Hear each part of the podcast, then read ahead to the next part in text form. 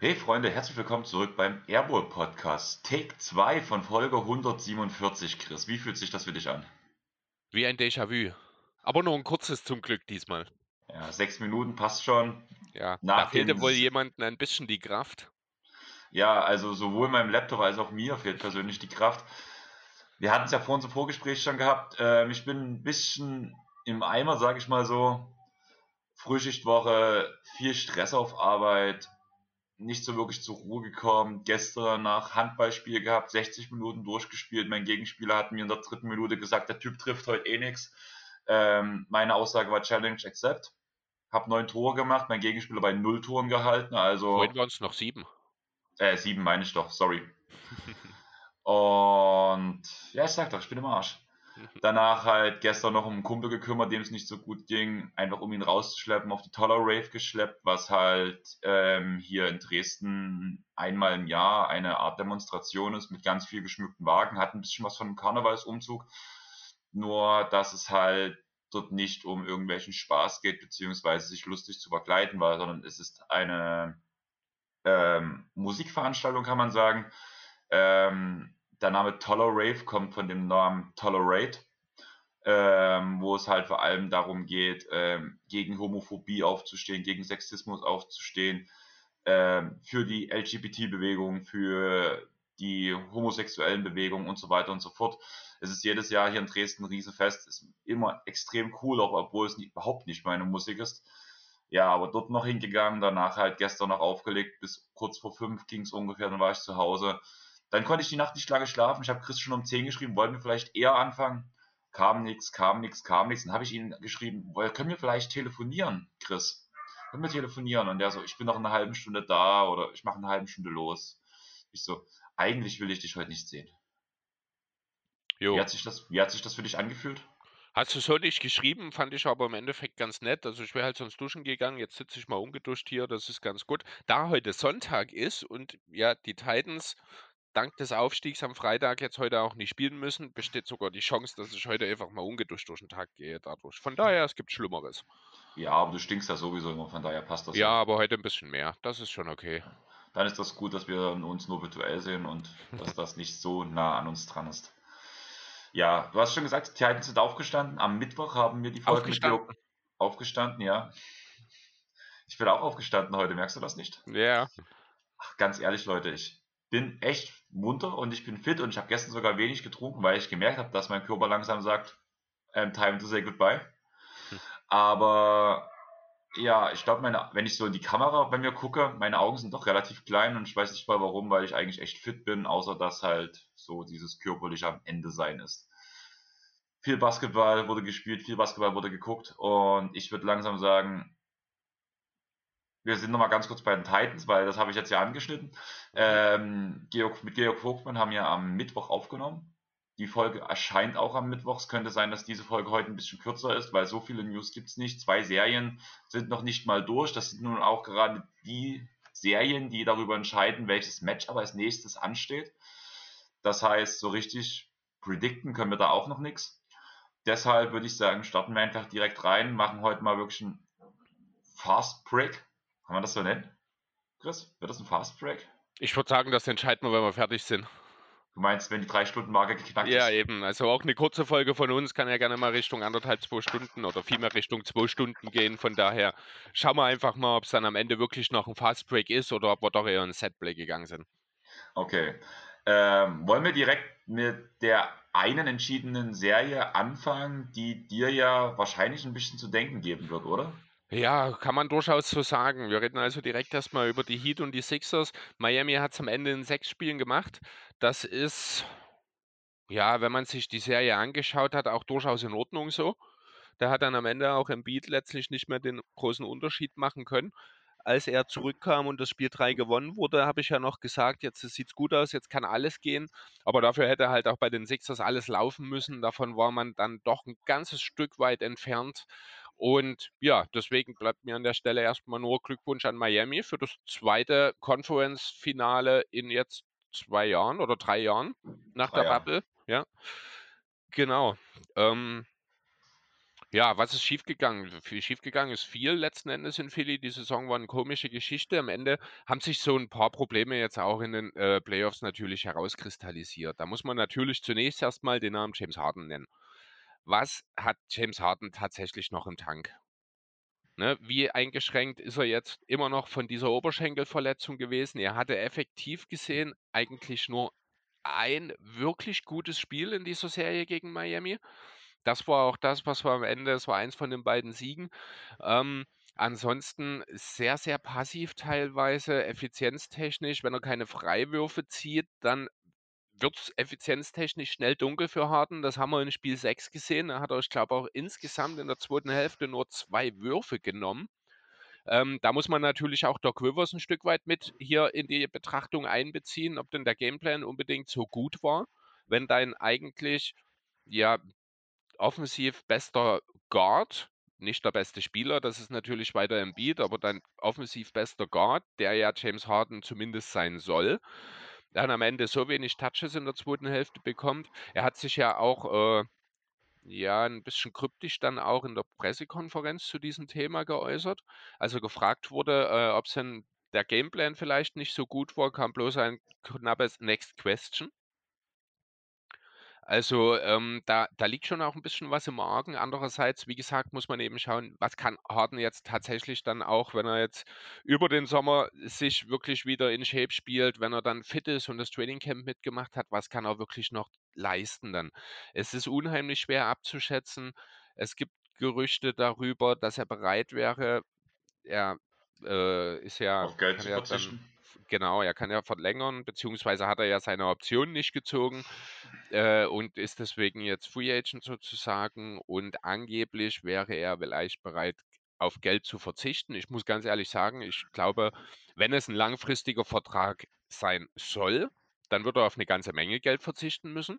Meine Idee momentan eigentlich in Bezug auf James Harden ist aktuell ein One-and-One äh, Maximaldeal meinetwegen auch, aber mit einer Teamoption im zweiten Jahr. Das ist die Richtung, in die wir gehen sollen, dass wir nochmal ein Jahr lang wirklich schauen können, was kann er, was geht wirklich besteht natürlich das Risiko, dass irgendein anderes Team sagt, ja, dann holen wir uns halt und dann müssen wir überlegen, ob wir diesen Deal mitgehen.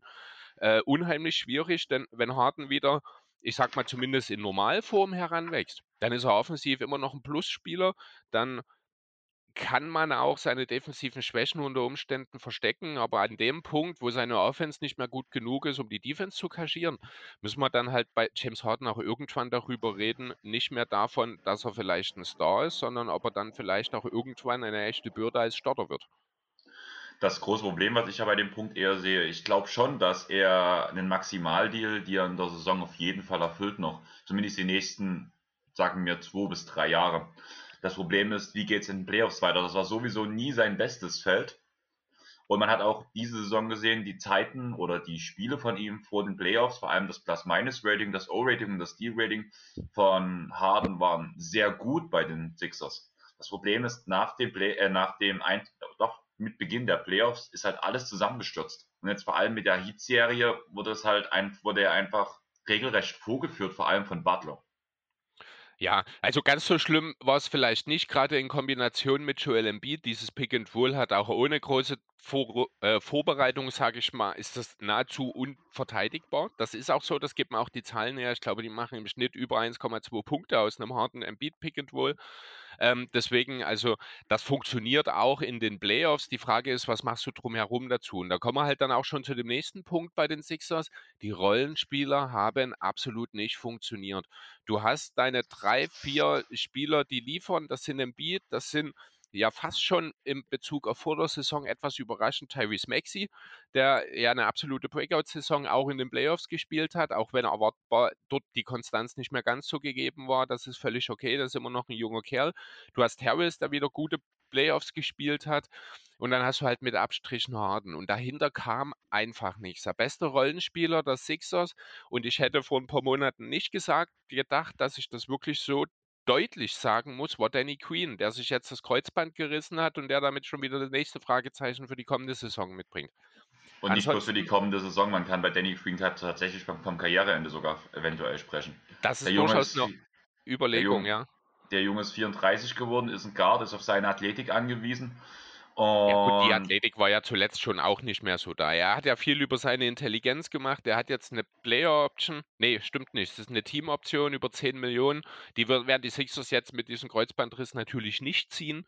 Kann mir aber durchaus vorstellen in diesem Zusammenhang, dass man, äh, wenn Queen das mitmacht, äh, ihm anbietet, dass er zum Minimum-Deal bleibt, dass er seine Reha in Philly macht und als Mentor mit weiter agiert. Das wäre eine Sache, die ich mir sehr gut vorstellen kann und vielleicht kann er ja zum Ende der Saison auch noch mal ein paar Minuten abreißen. Ähm, ich finde immer noch, wie gesagt, er hat jetzt auch fast 40 Prozent, ich glaube, seine Dreier in den Playoffs getroffen, was äh, die ganze Saison über das große Problem für ihn war. Natürlich weiterhin streaky, aber er hat halt auch ein, zwei richtig, richtig gute Spiele in dieser Hinsicht gehabt jetzt gegen Miami. Ähm, er ist nach wie vor ein sehr, sehr intelligenter Verteidiger, der in diesem Konstrukt auch enorm wichtig ist. Aber natürlich hat er von den physischen Voraussetzungen nicht mehr die Möglichkeiten, um das abzureißen, äh, was die Sixers eigentlich brauchen in diesem Team. Und das ist nämlich ein Ersatz für Ben Simmons in der Guard Defense. Das ist nach wie vor nicht gegeben. Da kommen wir zum nächsten Punkt. Dadurch ist auch die defensive Stärke von dem Matisse Taibul beispielsweise wird deutlich eingegrenzt, denn Matisse ist ein Spieler, der eben ja so ein bisschen, ich sag mal, auch wilder, der so diesen nicht der primäre Ball Handling-Verteidiger sein sollte, der Point-of-Attack-Verteidiger, sondern jemand, der dann halt so im Rückraum das macht und der dann äh, auch auf Ball agiert. Ja, und das fehlt den Sixers aktuell. Dadurch werden auch die Stärken von Taibo ein Stück weit eingeschränkt. Dann kommt eben noch dazu, dass sämtliche ältere Rollenspieler, sei es ein Shake Milton, sei es ein Fokan Kokman, sind George Niang, die haben alle nicht geliefert. Niang hat noch gegen Toronto eine gute Serie gespielt, zumindest offensiv. Defensiv war das dort auch schon eine Katastrophe. Kokman und Milton sind überhaupt nicht in Erscheinung getreten. Ähm, wenn man jetzt noch irgendwie unter den Rollenspielern eine Positiverscheinung sucht, dann sind wir relativ schnell dann bei Paul Reed. Der fault aber mehr als Jaron Jackson Jr. Das kann natürlich auch nicht die Lösung sein, aber der ist jung, der ist talentiert und der bringt dieses Feuer mit. Da bin ich mir sicher, dass wir nächstes Jahr eine Entwicklung sehen, die äh, auch die Sixers-Fans zufriedenstellen wird. Er hat ja ohnehin ein großes Stein im Brett bei den Sixers, äh, beziehungsweise bei den Fans Basketball Paul. Ja, und dann müssen wir eben schauen. Und dann haben wir noch diese Frage nach Doc Rivers. Man hat sich relativ schnell wohl schon jetzt diese Woche committed, dass Rivers nächste Saison wieder an der Seitenlinie stehen wird. Und damit ist das Ganze für mich, ich habe es ja ähm, zu Beginn der Playoffs gesagt, für mich gibt es zwei mögliche Optionen, wie diese ganze Sache für die Sixers ausgehen kann. Entweder mit einem Titel oder mit einem neuen Coach. Jetzt scheint keins von beiden zu funktionieren oder zu werden. Und damit bin ich nicht glücklich. Ähm, kann ich gut nachvollziehen die Sache mit Rivers hat mich überrascht, dass sich so schnell committed wurde, weil vor allem ja auf der abschließenden Pressekonferenz, du hast diese Aussage von Harden, wo auf dem Gameplan angesprochen wurde, warum er den Ball nicht in die Hand bekommt und sowas, schon angesagt, ersprochen, wo halt bloß diese Next Question kam. Danach gab es ja wieder so diese Sprüche von Rivers, so ein bisschen gegen Harden, so ein bisschen, so wie letztes Jahr, ähnlich wie mit Ben Simmons, wo so ein bisschen die ähm, zu den die eigenen Spielern geschossen wurde, sage ich mal so. Was so hat er denn da gesagt? Ähm, dass er nicht aggressiv genug wäre und ähm, dass irgend, also irgendwie sowas in die Richtung, ich habe jetzt gerade kein Zitat. Aber nicht jetzt nach Spiel 6. Nach dem, nach dem Ausscheiden war das auf jeden Fall. Okay, weil also ich habe von Rivers bloß äh, die typischen Trainerplattitüden, wir gewinnen zusammen, wir verlieren zusammen. Also er war schon, fand ich, sehr bedacht darauf, eben nicht denselben Fehler wie mit Ben Simmons letztes Jahr zu machen. Ähm, es wurde auf jeden Fall direkt auf Harden angesprochen. Ich hatte das auch bloß in einem Podcast gehört. Ich glaube, bei Locked on NBA kam das mit, da wurde darüber gesprochen. Er wurde direkt abgesprochen, ja, äh, angesprochen und er hat es halt abgewimmelt, hat aber vorher so irgendwie so zwei, drei Sätze gesagt in die Richtung, dass halt das und das nicht lief. Die Sachen gingen gegen Harden. Und danach halt das, was du gesagt hast, diese Trainer, äh, diese Aptitüden. Hm. Ja, keine Ahnung. Also ich fand es auch sehr, sehr seltsam, dass man sich wirklich so schnell dann schon zu Rivers committed hat, denn ich sehe jetzt auch nicht, dass da eine tiefe Analyse vorher stattgefunden haben kann, wenn man das einen Tag oder zwei nach dem Ausscheiden macht. Ähm, zumal Rivers ja nun mittlerweile wirklich bekannt dafür ist, nicht die besten Adjustments in Playoff-Serien vorzunehmen oder auch innerhalb des Sp äh, der Spiele. Das hat sich hier auch wieder bezeichnet. Gut, andererseits ja, ist er halt auch gegen Eric Spoelstra, gegen einen der besten Trainer überhaupt in der Liga angetreten. Das muss man fairerweise dazu sagen. Trotzdem finde ich, auch wenn Rivers vielleicht ein bisschen besser sogar abgeliefert hat, als das vielleicht erwartet war, ist er ganz klar hier ausgecoacht worden. Ähm, und ja, und genau diese differenzierte Betrachtung, die fehlt mir hier bei den Sixers ein bisschen. Muss ich ehrlich sagen. Das ging mir alles zu schnell. Ich weiß nicht, ob das äh, wirklich so eine gute Idee war. Denn ich denke, Alternativen auf dem Trainermarkt hätte es durchaus gegeben. Ganz spontan fällt mir ja tatsächlich ein Tausch einfach mit den Lakers ein, Frank Vogel der eine defensive Identität dort ein bisschen wieder mit reinbringt, denn die haben wir komplett verloren im Laufe der Saison. Das gefällt mir überhaupt nicht. Ähm, offensiv muss dieses Team auch ohne ein Coaching-Mastermind in der Lage sein, Spiele zu gewinnen. Und wenn dort ein, offensiv, äh, ein defensives System mit ein, zwei guten personellen äh, Erweiterungen dort angeführt wird, dann finde ich, kann dieses Team durchaus auch in der Lage sein, äh, ja, weiter als nur die zweite Runde zu erreichen. Aber Vielleicht nicht mit diesem Coach. Ja, aber du hast ja gerade gesagt, ähm, offensiv müsste dieses Team alleine schon funktionieren. Warum spielt man dann einfach nicht mehr dieses Pick and Roll? Weil ja, das Pick and Roll, was du schon angesprochen hast, zwischen Embiid und Harden, ist sehr krass effektiv. Vor allem, wenn du Schützen ringsherum stehen hast, sei es ein Maxi, sei es ein Harris, von mir aus auch ein George Niang. Aber es wird halt so wenig gespielt, dass es halt kaum genutzt wird. Wir haben in der, ähm, in der Regular Season geredet darüber, dass warum die das Pick and Roll nicht spielen und wir so, die heben es bestimmt auf, so wie das Curry KD äh, Pick and Roll, was wir immer wieder angesprochen haben. Jetzt war es so, ja, sie haben es in den Playoffs gespielt, es war sehr effektiv, aber es wurde viel zu wenig gespielt. Braucht man vielleicht nicht doch jemanden, der diese Jungs so ein bisschen an die Hand nimmt und sagt, ihr müsst das jetzt machen? Ja, zum einen das und zum anderen brauchst du einfach das Personal drumherum, um diesen Platz zu generieren. Du hast angesprochen, die Schützen. Du hast aber auch alle brauchbaren Schützen direkt schon genannt. Das ist das Problem. Ein Kokmatz ist eine Katastrophe, ein Milton ist eine Katastrophe. Du hast einfach nicht das Spacing, um das konsequent dann auch umzusetzen, weil du eben mittlerweile auch einen James Harden nicht mehr so hart attackieren musst. Dann kannst du fast schon teilweise ein bisschen in der Drop lassen und ihm gelegentlich mal den Wurf geben. Und dann ist es halt auch wieder schwieriger. Die reine individuelle Klasse eines Embiid macht dort natürlich vieles dann auch weg. Auch ein Harden hat immer wieder noch gute Momente dabei, wo er solche Sachen ausnutzen kann.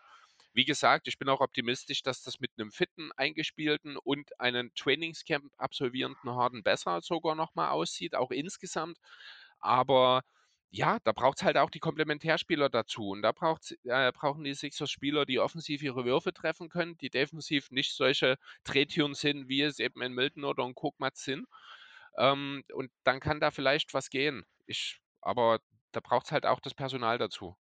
Du hast gerade schon gesagt, ähm, dass man Harden mittlerweile im Drop verteidigen kann. Genau das war ja das Mittel, was man nach dem Ausgleich zum 2-2 der Serie gemacht hat. Man hat auf Drop Defense umgestellt und konnte so mit Bam Embiid wesentlich besser verteidigen. Und Butler hat Harden an die Leine genommen und danach ging ja wirklich gefühlt alles schief die nächsten zwei Spiele. Ja, man, man, muss natürlich auf fairerweise dazu sagen, Embiid hat vielleicht mit 65 Prozent seiner Kapazitäten gespielt. Ne? Das ist bei Weitem nicht der Embiid, den wir äh, bis zum Ende in der MVP-Konversation hatten und der Spieler alleine entscheiden konnte. Dafür ist er einfach nach einem Knochenbruch im Gesicht mit seiner Verletzung an seiner Wurfhand. Äh, das war einfach nicht möglich. Also man muss auch hier wieder sagen, ist für die Sixers halt auch vieles blöd zusammengekommen. Andererseits sind das jetzt auch schon wiederholte Auf äh, ja, Situationen. Es ist jetzt nicht das erste Mal, dass Embiid in der, äh, ja, in der wesentlichen Phase der Saison dann mit Verletzungen und mit Wehwehchen zu kämpfen hat und seine Leistung deswegen dann nicht zu 100 Prozent abliefern kann. Da muss man sich natürlich auch die Frage stellen, was kann man dort gegebenenfalls anderweitig machen? Ganz besonders in diesem konkreten Fall ist es eigentlich auch klar, Embiid hätte zu dem Zeitpunkt, als diese Verletzung im Gesicht passiert ist, eigentlich gar nicht mehr auf dem Feld stehen dürfen. Ne, bei gefühlt 80 Punkten Vorsprung, fünf Minuten vor dem Ende, kann man durchaus seine Stotter auch mal rausnehmen. Ähm, aber gut, jetzt das daran festzumachen, ist vielleicht auch ein bisschen unfair. Ja, man muss schauen. Also, es gibt viele Sachen die Backup-Center-Position wird nach wie vor ein riesengroßes Problem sein, sollte Paul Reed dort nicht diese, äh, Foul Trouble-Thematik abstellen. Denn wir müssen einfach davon ausgehen, dass Embiid immer wieder mal ein paar Spiele ausfallen wir ausfallen wird. Und ja, mit Drummond es funktioniert, aber in dem Moment, in dem man Drummond abgegeben hat, seitdem geht es einfach gar nicht mehr. Kannst du dir vorstellen, dass diese ganze Problematik um Embiid, auch mit den Verletzungen, dass das der Grund ist, warum Doc Rivers seinen Job behalten hat? dass man gesagt hat, dass mit einem gesunden Embiid hätte das auf jeden Fall gereicht gegen diese Heat. Hätte es das? Ich muss schon sagen, mit einem fitten Embiid könnte ich mir das gut vorstellen, weil man muss ganz ehrlich sagen, das Beste, das Gelbe vom Ei, sage ich mal so, das haben die Heat auch nicht gespielt. Butler war, ist ein MVP-Form, ein Playoff-MVP-Form, muss man sagen. Der spielt überragend aber das gesamte andere äh, restliche Team da ist halt einfach sehr inkonstant und Bam spielt überhaupt nicht auf dem Level, was man eigentlich von ihm erwarten muss. Ja, schon, das mag schon sein, aber ich denke, also natürlich wären die Chancen besser gewesen, wenn ein Beat bei 100% wäre. Vielleicht hätte man die Serie tatsächlich gewinnen können. Ich mache will ehrlich sagen, bei der Performance, die die Rollenspieler abgeliefert haben, habe ich da nicht so die großen Hoffnungen. Vor der Serie hätte ich das noch ganz anders gesehen. Da hätte ich gesagt, oder beziehungsweise habe ich es ja dann auch gesagt, äh, mit einem fitten Embiid werden wir die Hits schlagen. Wenn ich aber jetzt diese Serie sehe, da sind mir zu viele potenzielle Fragezeichen, wo ich sage, nee, vielleicht hätte das dann eben auch nicht gereicht. Ne, da, da, da redet man eben über alles, was ich jetzt schon genannt habe, über die offensive Produktion der Rollenspieler, die nicht stattfindet, ähm, da reden wir über Harden, der nicht in ansatzweise das mit diesen einen oder zwei Spielen mal ausgeklammert geliefert hat, was man von ihm erwartet und auch braucht. Ähm, ich weiß es nicht. Vielleicht hätte es gereicht. Es wäre dann eine extrem knappe Serie vielleicht geworden, aber es hätte durchaus auch trotzdem sein können, dass Miami weiterkommt. Ja, es wäre halt eng geworden, aber trotzdem sehe ich da die Chancen eigentlich schon sehr gut für Philly, muss ich ganz ehrlich sagen. Vor allem, wenn halt diese Heat-Spieler so spielen, wie sie es jetzt diese ähm, Serie gemacht haben. Ja, die Heats sind halt auch kein gutes Offensivteam, das muss man sagen. Die Heats sind halt ein extrem gutes Defensivteam, das offensiv sehr, sehr viel von der individuellen Qualität von Jimmy Butler eben abhängig war in dieser Serie. Das hat jetzt hier funktioniert, auch bezeichnend, wie Jimmy Butler nach Game 6 in die Kabine geht und durch den Kabinentrakt ruft, äh, Tobias Harris over me. Ähm, war natürlich auch eine ganz klare Spitze gegen die Sixers-Organisation ihrer Zeit. Äh, wobei man sagen muss, ich glaube, medial war es eher eine Geschichte Al Horford over, Tobi äh, over Jimmy Butler, nicht unbedingt Tobias Harris over Jimmy Butler. Ähm, aber letzten Endes egal, weil grundsätzlich denke ich, kann man Butler hier an der Stelle auf jeden Fall recht geben, wenn er sagt, die Sixers haben dort die falsche Entscheidung getroffen. Ich habe damals auch diese Entscheidung voll mitgetragen und muss halt jetzt im Rückblickend sagen, ja, da war ich ja, auf dem falschen Dampfer, das habe ich falsch eingeschätzt. Aber sind wir auch mal ehrlich, hätte damals irgendjemand geahnt, dass Jimmy Butler drei Jahre später auf diesem Niveau noch abliefern kann? Auf keinen Fall. Ein interessantes Stat, den ich für diese Serie gefunden habe, war, dass ähm, Jimmy Butler bei 19,2 seiner Wurfversuche gefault wird. Prozent. Prozent, ne? Ja. Und 39 Prozent dieser Foulpfiffe sind dann im Endeffekt and ones. Die, das sind aufs Spiel gesehen 7,8 Attempts per Game die er zu 80,8% trifft. Also das finde ich mega beeindruckend. Allein dieses Foul-Game, was er spielt, was man ja immer James Harden andichtet so ein bisschen, beziehungsweise berechtigterweise angedichtet hat. Ein bisschen wurde es ja rausgenommen. Aber gerade das bei Butler redet halt niemand drüber und gerade diesen Prozentsatz zu ich treffe trotzdem das one, fand ich schon sehr beeindruckend. Ja, ich wollte gerade sagen, ja, über Butler redet halt in diesem Kontext niemand, aber Butler ist auch schon immer jemand gewesen, der in Sachen Freiwurfrate relativ weit oben dabei war. Ähm, was aber auch gerade bei seinem Spielstil völlig logisch ist. Er nimmt ja äh, weniger Dreier, das klappt jetzt kurioserweise in den Playoffs auf einmal wieder sehr, sehr gut. Das ging ja die ganze Saison, ich glaube gar nicht. Das war eine historisch schlechte Dreier-Saison, ich glaube sogar, die Butler in der Regular Season abgeliefert hat. Ja. Äh, ich muss da immer irgendwie an Lance Stevenson denken, der, ich glaube, die historisch schlechteste Dreier-Saison ever geliefert hat für die Hornets damals. Ähm, ja, und puh,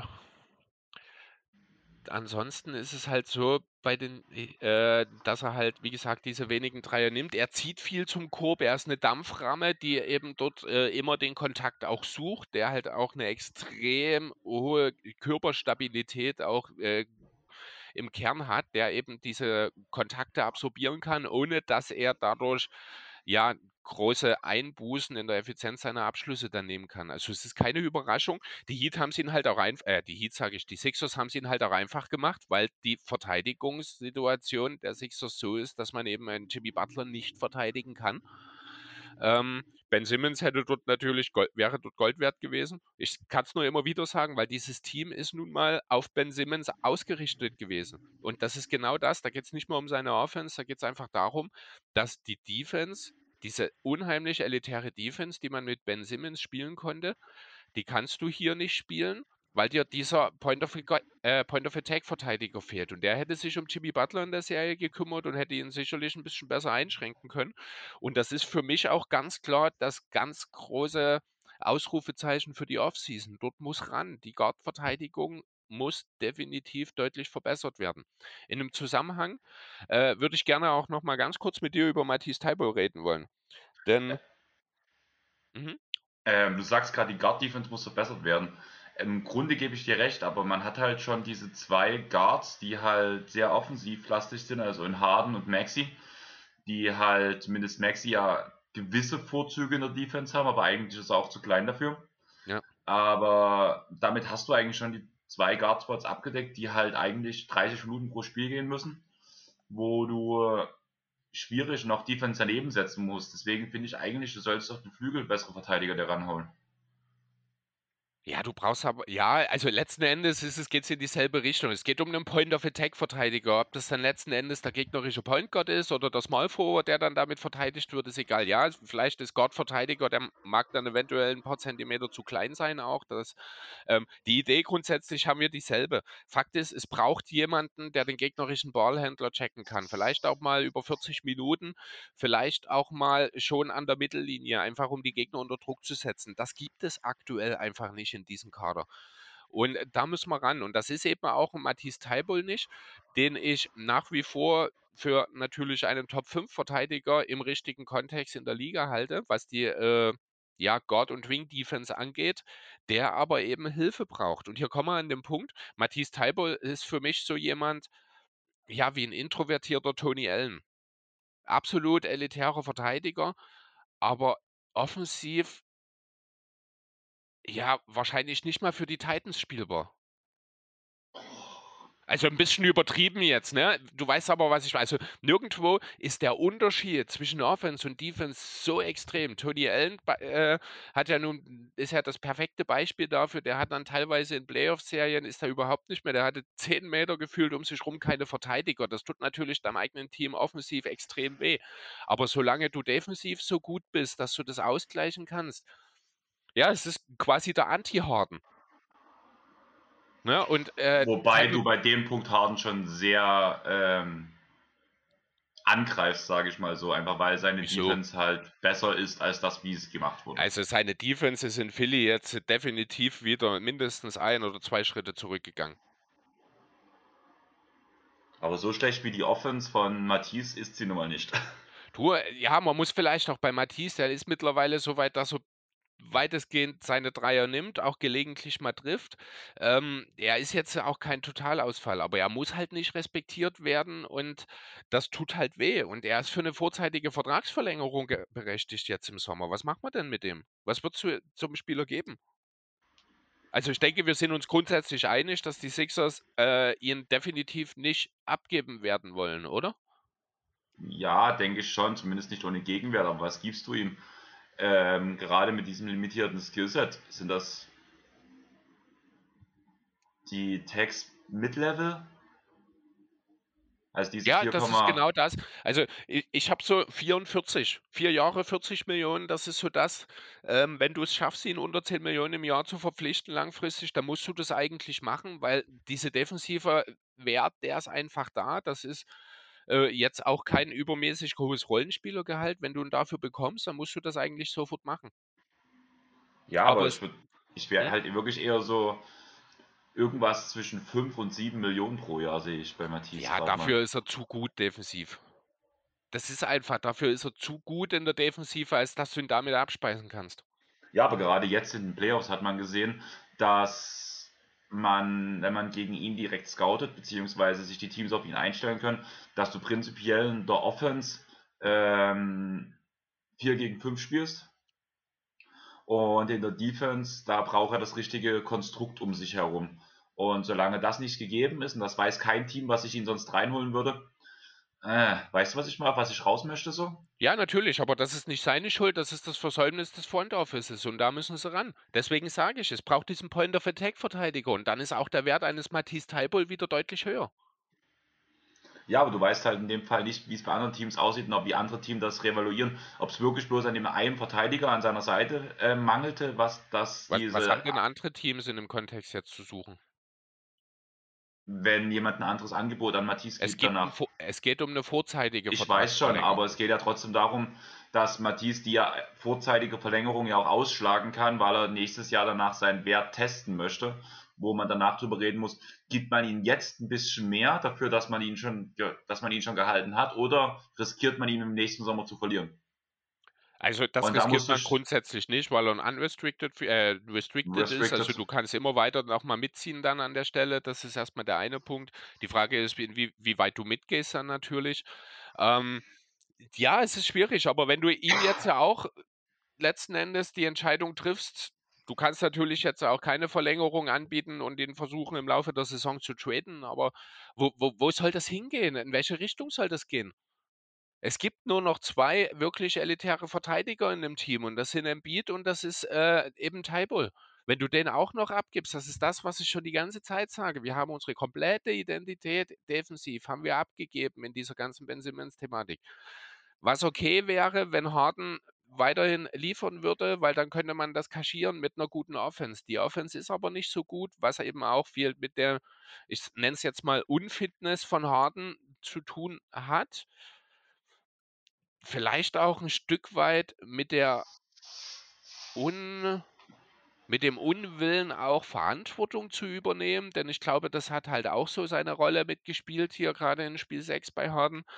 Ähm, ja, aber dadurch funktioniert das nicht mehr. Ich bin immer noch der Meinung, Matisse mu ähm, musst du halten in diesem Team und du musst versuchen, ähm, eben auf der auf anderen Defensivpositionen aufzustocken, um dieses Konstrukt wieder aufzubauen. Denn du wirst nicht mit reiner Offense in dieser NBA aktuell wirst du keine Titel holen. Das Ding ist, ich überlege die ganze Zeit, du hast gerade den Punkt Trade angesprochen von Matisse. Zu welchem Team würde er passen? Er müsste ja eigentlich ein junges Team kommen. Matisse ist doch aus 24, oder? Äh, Matisse ist 5 oder 26, der muss auch nicht in ein junges Team kommen, der würde in jedem Team, der würde jedem Team sofort weiterhelfen mit einer stabilen defensiven Identität. Wie würdest du ihn Matisse bei den ist ein Clippers finden? die Heat, die Raptors, die Clippers, das sind die ersten drei Teams, die mir in dem Kontext einfallen. Dort wäre Matisse ein absoluter Gewinn sofort. Da gibt es mit Sicherheit noch andere. Also Matisse ist kein Team, äh, kein Spieler, den du dann äh, an ein Rebuild-Team verschacherst. Das ist jemand, für den auch äh, Contender Interesse haben werden. Okay. Und was wäre so der Gegenwert? Sag ich mal, nehmen wir jetzt den Clippers-Kader, jetzt mal abgesehen von den Gehaltsstrukturen, was du da so verlangen würdest an Sixers sein? Also wenn wir jetzt ganz konkret von den Clippers reden, dann wäre mein erster Gedanke Hartenstein, der mit rein muss. Einfach um das Backup-Center-Problem zu lösen. Ja, aber zum Beispiel würde ich als Clippers-Seite nicht mehr als Hartenstein für einen Tybull abgeben, weil der Hartenstein so viel mehr gibt. Ja, weil die Clippers jetzt aber auch als Team, auch gerade von diesem Typ, Spielertyp wie Matthias Taibol halt auch schon ein halbes Dutzend mindestens haben. Ja, da wissen wir, aber es geht immer mehr. Äh, Ja, klar, nur du musst aber auch noch mehr abgeben. Also wenn du, wenn du Taibol abgibst und äh, dann reicht Hartenstein definitiv nicht im Gegenwert, dann müsste wahrscheinlich mal mindestens noch irgendeiner aus dem Jung, äh, aus der Junggarde mit dazu oder irgendwas. Aber ja, keine Ahnung. Ich habe mir da jetzt nicht tiefer Gedanken drüber gemacht. Das kam mir halt so in den Sinn. Wie gesagt, ich habe auch kein Interesse daran, Taibol abzugeben. Aber man muss sich, also es gibt unheimlich viele Fragezeichen in diesem Kader. Und wenn man dann auch noch drauf schaut, dass halt ein Young hat nächste Saison noch Vertrag, ich glaube auch Kokmatz hat nächste Saison noch Vertrag. Es ist halt auch einfach so, dass nicht so viele Möglichkeiten da sind. Du hast drei Spieler auf einem Maximaldeal. Ähm, du hast Matisse, der vorzeitig verlängern kann, und du hast jede Menge Rollenspieler, die teilweise äh, etwas zu lange auch noch gebunden sind, eben, die alle gezeigt haben, dass sie dir in den Playoffs nicht weiterhelfen können. Also die Sixers stehen an einer richtig, richtig schwierigen Position gerade, was ihre äh, zukünftige Ausrichtung angeht. Ich weiß, ich habe auch keine richtige Lösung aktuell dazu im Kopf. Dann würde ich sagen, wollen wir einfach zur nächsten Serie springen und danach nach der Saison nochmal genauer drüber gucken, wenn wir uns sowieso alle Teams angucken, was passiert und was passiert ist. Mhm. Dann würde ich sagen, reden wir über ein Spiel, was heute Abend Game 7 haben wird wo bestimmt wird, wer gegen die Miami Heat ran muss, mit Bucks gegen Boston, die wahrscheinlich intensiv geführt ist, die Serie. Ja. Ja, ich habe vor uns gesagt, Butler, der Playoff-MVP. Kann man das nicht auch von Jannis und Tatum irgendwie sagen? Ähm, Gerade also was die beiden sich für ein Battle liefern, ist schon beeindruckend. Tatum macht äh, so ein bisschen genau dort weiter, was er gegen die Nets aufgehört hat. Er nimmt sich jetzt den nächsten absoluten Superstar äh, vor und dessen Team und versucht, einen Case zu machen, dass er an diesem vorbeigegangen ist. Das klappt nicht ganz, weil Janis einfach mal noch mehr liefert, als das KD in der Runde, also deutlich, deutlich mehr liefert, als das KD in der Runde davor getan hat. Ähm, mein Gefühl sagt trotzdem irgendwie, dass es am Ende die Celtics machen werden. Ich glaube, da wird auch wenn schon ein ganzes paar Auswärtsspiele gewonnen wurden von den jeweiligen Teams. Aber gerade diese Situation, dass die Bulls gesagt, äh, dass die Bucks gesagt haben, wir verlieren absichtlich das letzte Spiel, um gegen die Bulls und nicht gegen die Nets ran zu müssen. Dadurch hat Boston jetzt den Heimvorteil. Ja, und ich glaube, da werden sich die Bucks auch im Laufe dieser Serie schon mehrfach darüber geärgert haben. Denn die Bucks hätten mit den Nets genauso kurzen Prozess gemacht. Ja, vielleicht hätten sie ein Spiel den Nets gegönnt, aber mehr als ein 4-1 wäre dort für die Nets auch nicht drin gewesen in diesem Matchup. Das wusste man natürlich vorher nicht. Ähm, jetzt hat man das Problem. Andererseits haben beide Teams bisher eine 1 zu 2 Bilanz zu Hause. Also beide Teams haben schon zwei Auswärtssiege in dieser Serie geholt. Ähm, die letzten beiden Spiele, wenn mich nicht alles täuscht, haben die Celtics auch wieder ohne den Timelord gespielt. Dafür hat Middleton bisher noch gar nicht in der Serie eingegriffen. Wie ist dort der Stand? Spielt er nun heute Abend oder nicht? Angeblich wäre es ja möglich. Heute früh kam die Benachrichtigung, dass er likely out ist. Okay. Ja, dann selbst wenn er spielt, also glaube ich auch nicht, dass sein Einfluss dann auch direkt wieder groß wäre, weil das klingt äh, schon auch so ein bisschen wie, wir versuchen jetzt alles, um ihn die, für dieses Spiel unter Umständen möglich zu machen. Das ist äh, keine Situation, in der wir einen fitten Chris Middleton wahrscheinlich hätten sehen können, der ja ohnehin defensiv äh, ja doch abgebaut hat. Ne, also das hat man ja auch schon, das ist nicht nur eine Einstellungsfrage, sondern er hat auch einfach, ich glaube, physisch nicht mehr die Mittel unbedingt, da äh, gegen alle gegenzuhalten und gerade gegen ein Team, wie das jetzt die Celtics sind, die da mit Brown, mit Tatum kommen von Flügel, ähm, dann kann halt auch so ein voreiliges Zurückkommen nach einer Verletzung, auch wenn's ein, wenn wir von einem Chris Middleton reden, kann dann halt in der Konsequenz auch einen extrem negativen Einfluss haben. Ja, kann ich mir gut vorstellen. Vor allem, also ich sehe es nicht mal so, dass Chris Middleton direkt abgebaut hat, diese Saison, ja doch, diese Saison das muss man schon sagen. Das ist ziemlich genau das, was du gesagt hast vor ein paar Wochen. Äh, nein, dass er, einfach, dass er einfach für seine Verhältnisse dieses Jahr schlecht spielt. Ich habe nicht von Abbauen geredet. Er hat einfach nicht das gezeigt dieses Jahr, was er sonst gezeigt hat. Das ist das, was ich gemeint habe. Ja, du hast aber in dem Zusammenhang auch gesagt, dass du äh, der Überzeugung bist, dass es keine Einstellungsfrage ist, sondern dass er es einfach nicht kann. Nicht mehr kann. Das hast du gesagt. Nein, da ging es da. Doch, ja, da, doch, genau das hast du gesagt. Hör mir, mal, hör mir mal kurz zu. Wir haben bei dem Punkt haben wir über die Vertragsverlängerung von Chris Middleton geredet und das ist, dass wir jetzt langsam an einem Punkt sind, dass wir Chris schüttelt im Kopf. Nee, wir haben tatsächlich, du hast einen Take gemacht. Ich weiß nicht, es ist vielleicht ein Monat her oder so. Was haben wir über die Bucks Defense geredet? Da haben wir allgemein drüber geredet, dass die Bucks Defense nicht mehr so gut ist, dass du aber im, äh, genau zwischen Holiday und Middleton den Unterschied siehst. Und das ist das, was wir in den Playoffs gesehen haben. Holiday hat wieder angezogen, defensiv ist wieder der elitäre Verteidigungsguard, während du Middleton eben diese Fähigkeit abgesprochen hast und gesagt hast, auf dich wirkt es so, als könnte er das einfach nicht mehr. Das hast du tatsächlich vor ein paar Wochen gesagt. Ja, ich weiß, das war auf jeden Fall in dem Moment, wo wir über die Altersstruktur der ähm, Bugs geredet haben und dann irgendwann der Umbruch um Jannis kommen soll, weil er ja wesentlich jünger ist als seine beiden Co-Stars. Darüber hatten wir damals geredet. Das war auf jeden Fall das Thema. Ja, der Kontext spielt ja keine Rolle. Es ging ja einfach um deine Aussage. Ja, aber mir ging es dann, glaube ich, in dem Punkt halt mehr über die Jahre und dass ich, dass man langsam sieht, dass er halt schlechter wird, aber das ist halt. Naja, aber das ist doch genau das. Das ist, aber das du, ist dann du kannst doch jetzt nicht versuchen, einfach dieselbe Aussage in andere Worte zu packen und dann zu erwarten, dass jemand dir glaubt, dass du das anders gesagt hast. Es geht doch, letzten Endes geht es nur darum, dass du sagst, um es mal ganz vereinfacht zu sagen, du erkennst bei Middleton altersbedingte defensive qualitativen Abfall, von dem du nicht glaubst, dass er das Niveau vom Vorjahr wieder erreichen wird. Und dass das, das genau der Unterschied zu Holiday ist. Das klingt mir irgendwie zu drastisch, aber ich also ich wäre jetzt dumm, wenn ich jetzt sagen würde, Chris, du erzählst totalen Scheiß, weil eigentlich, da tust du mir gerade einen Take geben, den ich gebracht habe, der ja eins zu eins so stimmt. Ja, eben, genau. Du machst dich ja gerade selber nur dumm, indem du mit mir diskutierst, dass du das nicht gesagt hättest. Genau. Deswegen halte ich jetzt einfach den Mund. Ja, was ich damit sagen will im Endeffekt ist nur, ich glaube nicht, dass Middleton den positiven, äh, der positive Difference Maker für die Bugs in diesem Game 7 wäre. Nur darum geht es mir. Der Unterschied äh, ist auch relativ schnell, wenn man mal ein bisschen in die Zahlen schaut, relativ schnell gefunden. Die Bugs treffen einfach ihre Dreier nicht. Das ist irre. Also da kann Jannis wüten, wie er will. Wenn außer Pat Connaughton keiner der Bugs auf hohem Volumen über 33 Prozent seiner Treff Dreier trifft, dann kannst du in so einer Serie eigentlich auch gar nicht gewinnen. Da können die Celtics offensiv noch so fragwürdig agieren. Die treffen einfach mal viel besser ihre Dreier von draußen.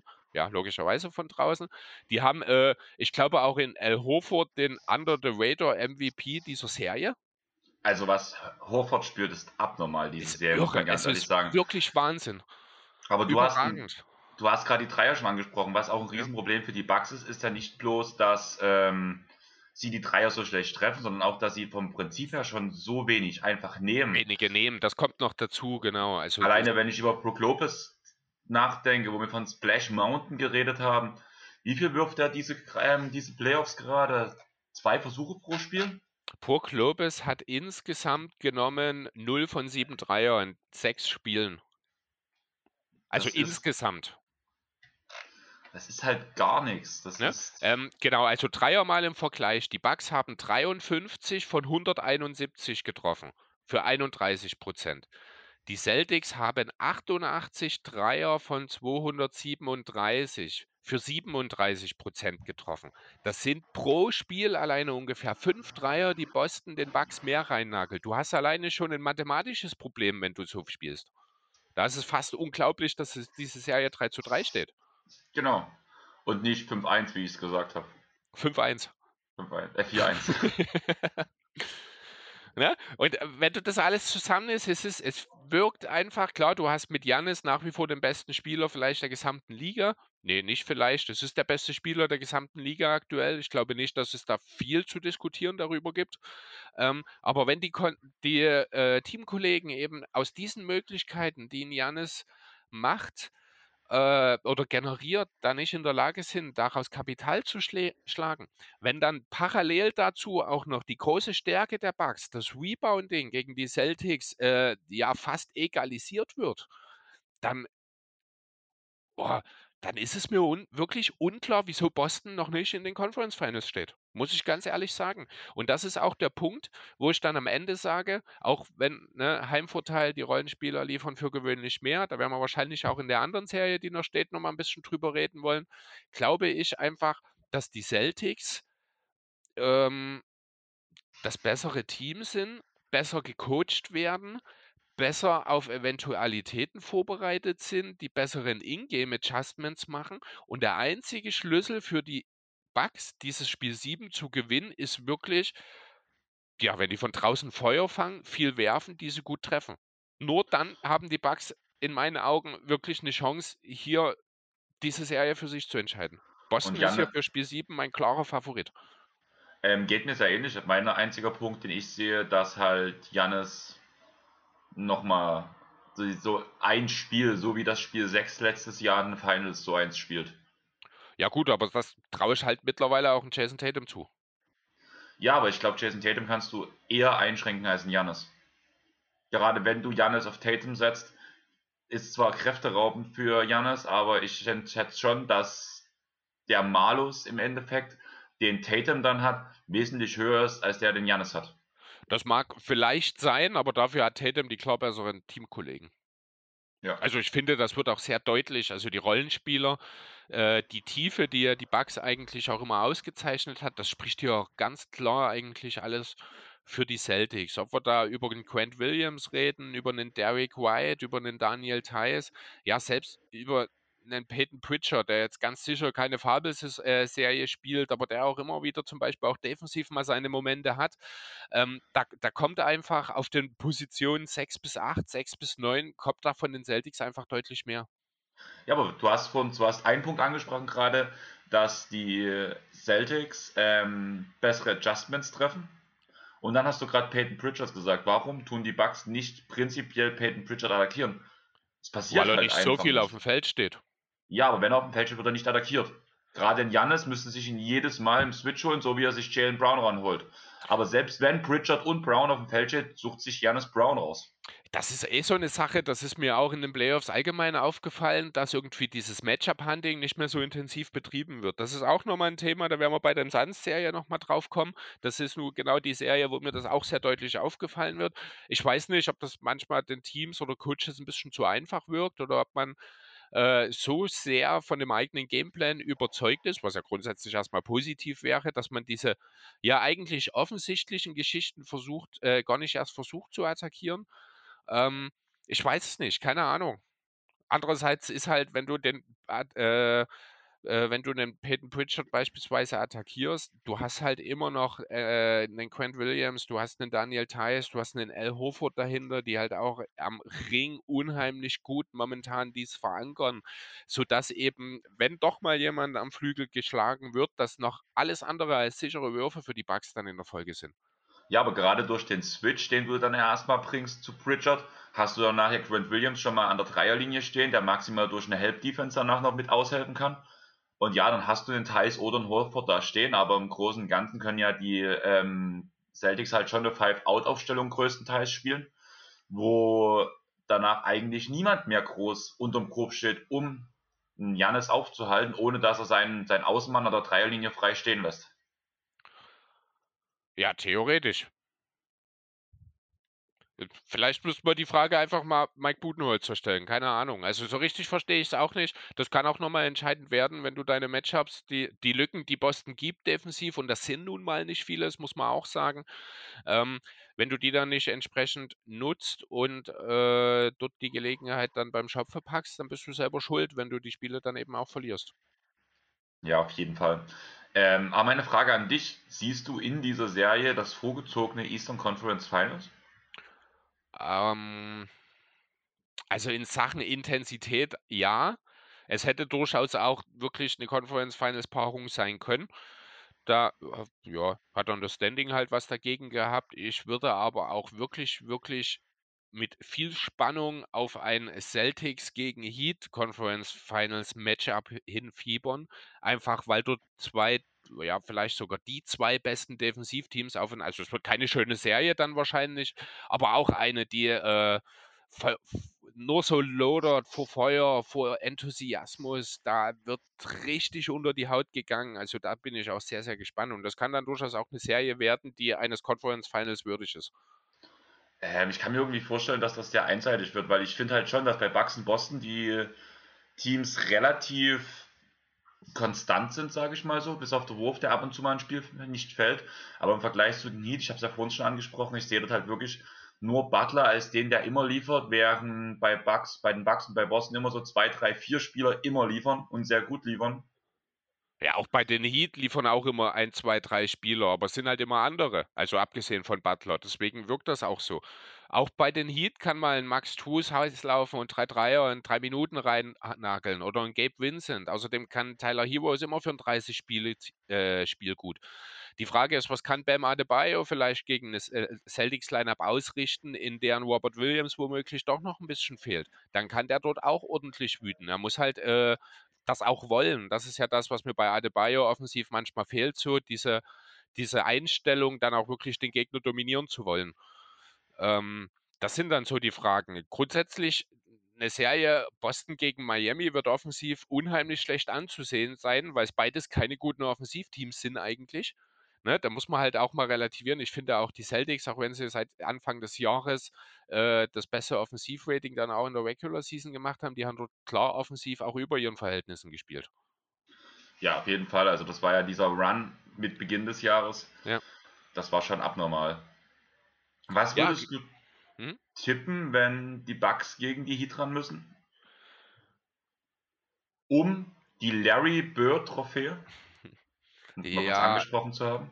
Genau, und die neuen Namen, schön. Ähm, ja, was ähm, wird wahrscheinlich auch viel von Adebayo abhängen, weil er wird dann natürlich der primäre Verteidiger von Janis sein. Das wird Butler ein bisschen auch hin und wieder mal machen. Das haben wir ja alles auch damals schon in der Bubble gesehen. Ähm, nee, oder? Was wir haben es letzt, ja, letztes Jahr letztes in der ersten Runde gesehen, genau. wo die Bucks ähm, die Heat zerlegt haben. Ja, aber man muss auch ganz deutlich sagen, die Heat sind ein deutlich besseres Team als letzte Saison. Ja. Die Bucks sind äh, gefühlt jetzt vielleicht kein deutlich, aber doch ein spürbar schwächeres Team als vor der Saison. Oder?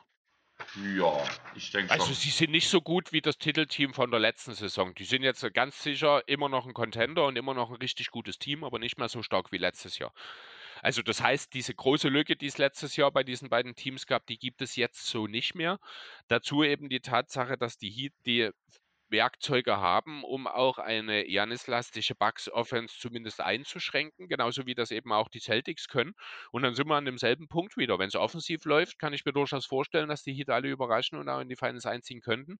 Wenn du aber zwei, drei Spieler hast, wo offensiv gar nichts funktioniert, wo Butler dann vielleicht auch mal äh, einen schlechten Tag hat, dann äh, kann die Serie auch ganz schnell in die andere Richtung gehen. Ja, auf jeden Fall. Und wenn Boston gegen die Heat ran müssen, was wäre da dein Tipp? Schon Boston. In sechs wahrscheinlich. Ist das eindeutiger für dich dieses Jahr ja, Ja. als wenn es die Bugs machen? Irgendwie schon. Ich weiß nicht so richtig warum. Ich bleibe immer wieder an dem Adebayo-Faktor stehen. Wenn Adebayo offensiv nicht diese dominante Rolle übernehmen kann, ähm, gerade gegen Boston, gegen den starken Frontcourt wird es nötig sein, dann kann das problematisch werden, denn ich finde, die Celtics haben das bessere Material, um beispielsweise auch den aktuell überragenden Jimmy Butler einzugrenzen. Ich glaube zum Beispiel nicht, dass Janis die meiste Zeit, bis er dann irgendwann selber entscheidet, so ich übernehme jetzt Jimmy Butler, ähm, glaube ich, dass Budenholzer äh, Janis lange von Butler auch weghalten wird. Ich ja, hätte du hast eine Holiday, Holiday. Ja, genau. Und der hat größere Nachteile gegen Butler, die dort auch problematisch werden können. Und dann kann ich mir auch vorstellen, dass Holiday vielleicht auch ein, zweimal ein Foulschwabbel in diesem Matchup gerät.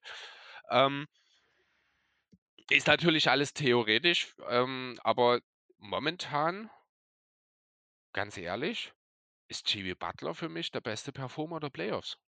Ja, das ist ja das, was ich vor uns schon Ja, gesagt habe. ja, genau, ne? Und das ist, wenn du den nicht eingeschränkt kriegst, dann ist mit den Heat extrem zu rechnen. Wie gesagt, auch von, aus den Rollenspielern oder auch, ja, Tyler Hero ist jetzt nicht unbedingt der typische Rollenspieler, ne? Aber der ist immer für 30 Punkte gut mal in dem Spiel.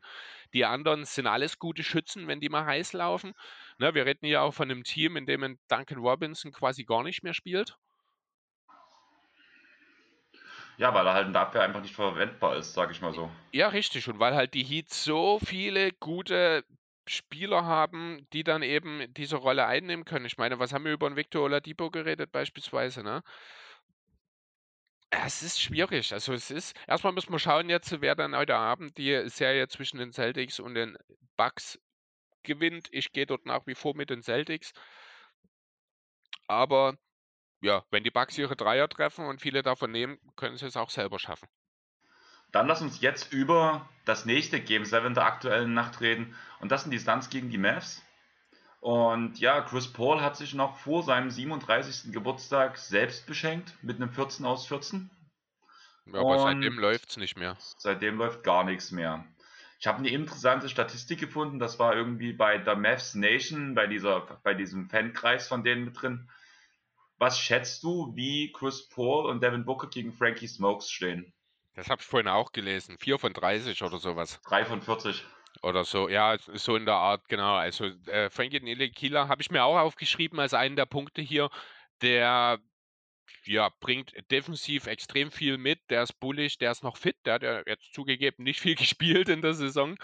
Ähm, und der bringt sehr, sehr wichtige defensive Minuten, um eben die beiden Guards der Suns dort aus dem Konzept zu bringen. So ein bisschen das, was ja auch ein Rossi Alvarado äh, in der ersten Runde schon geschafft hat, da Chris Paul so ein bisschen zu entnerven. Das treibt Nelly Kina jetzt regelrecht auf die Spitze.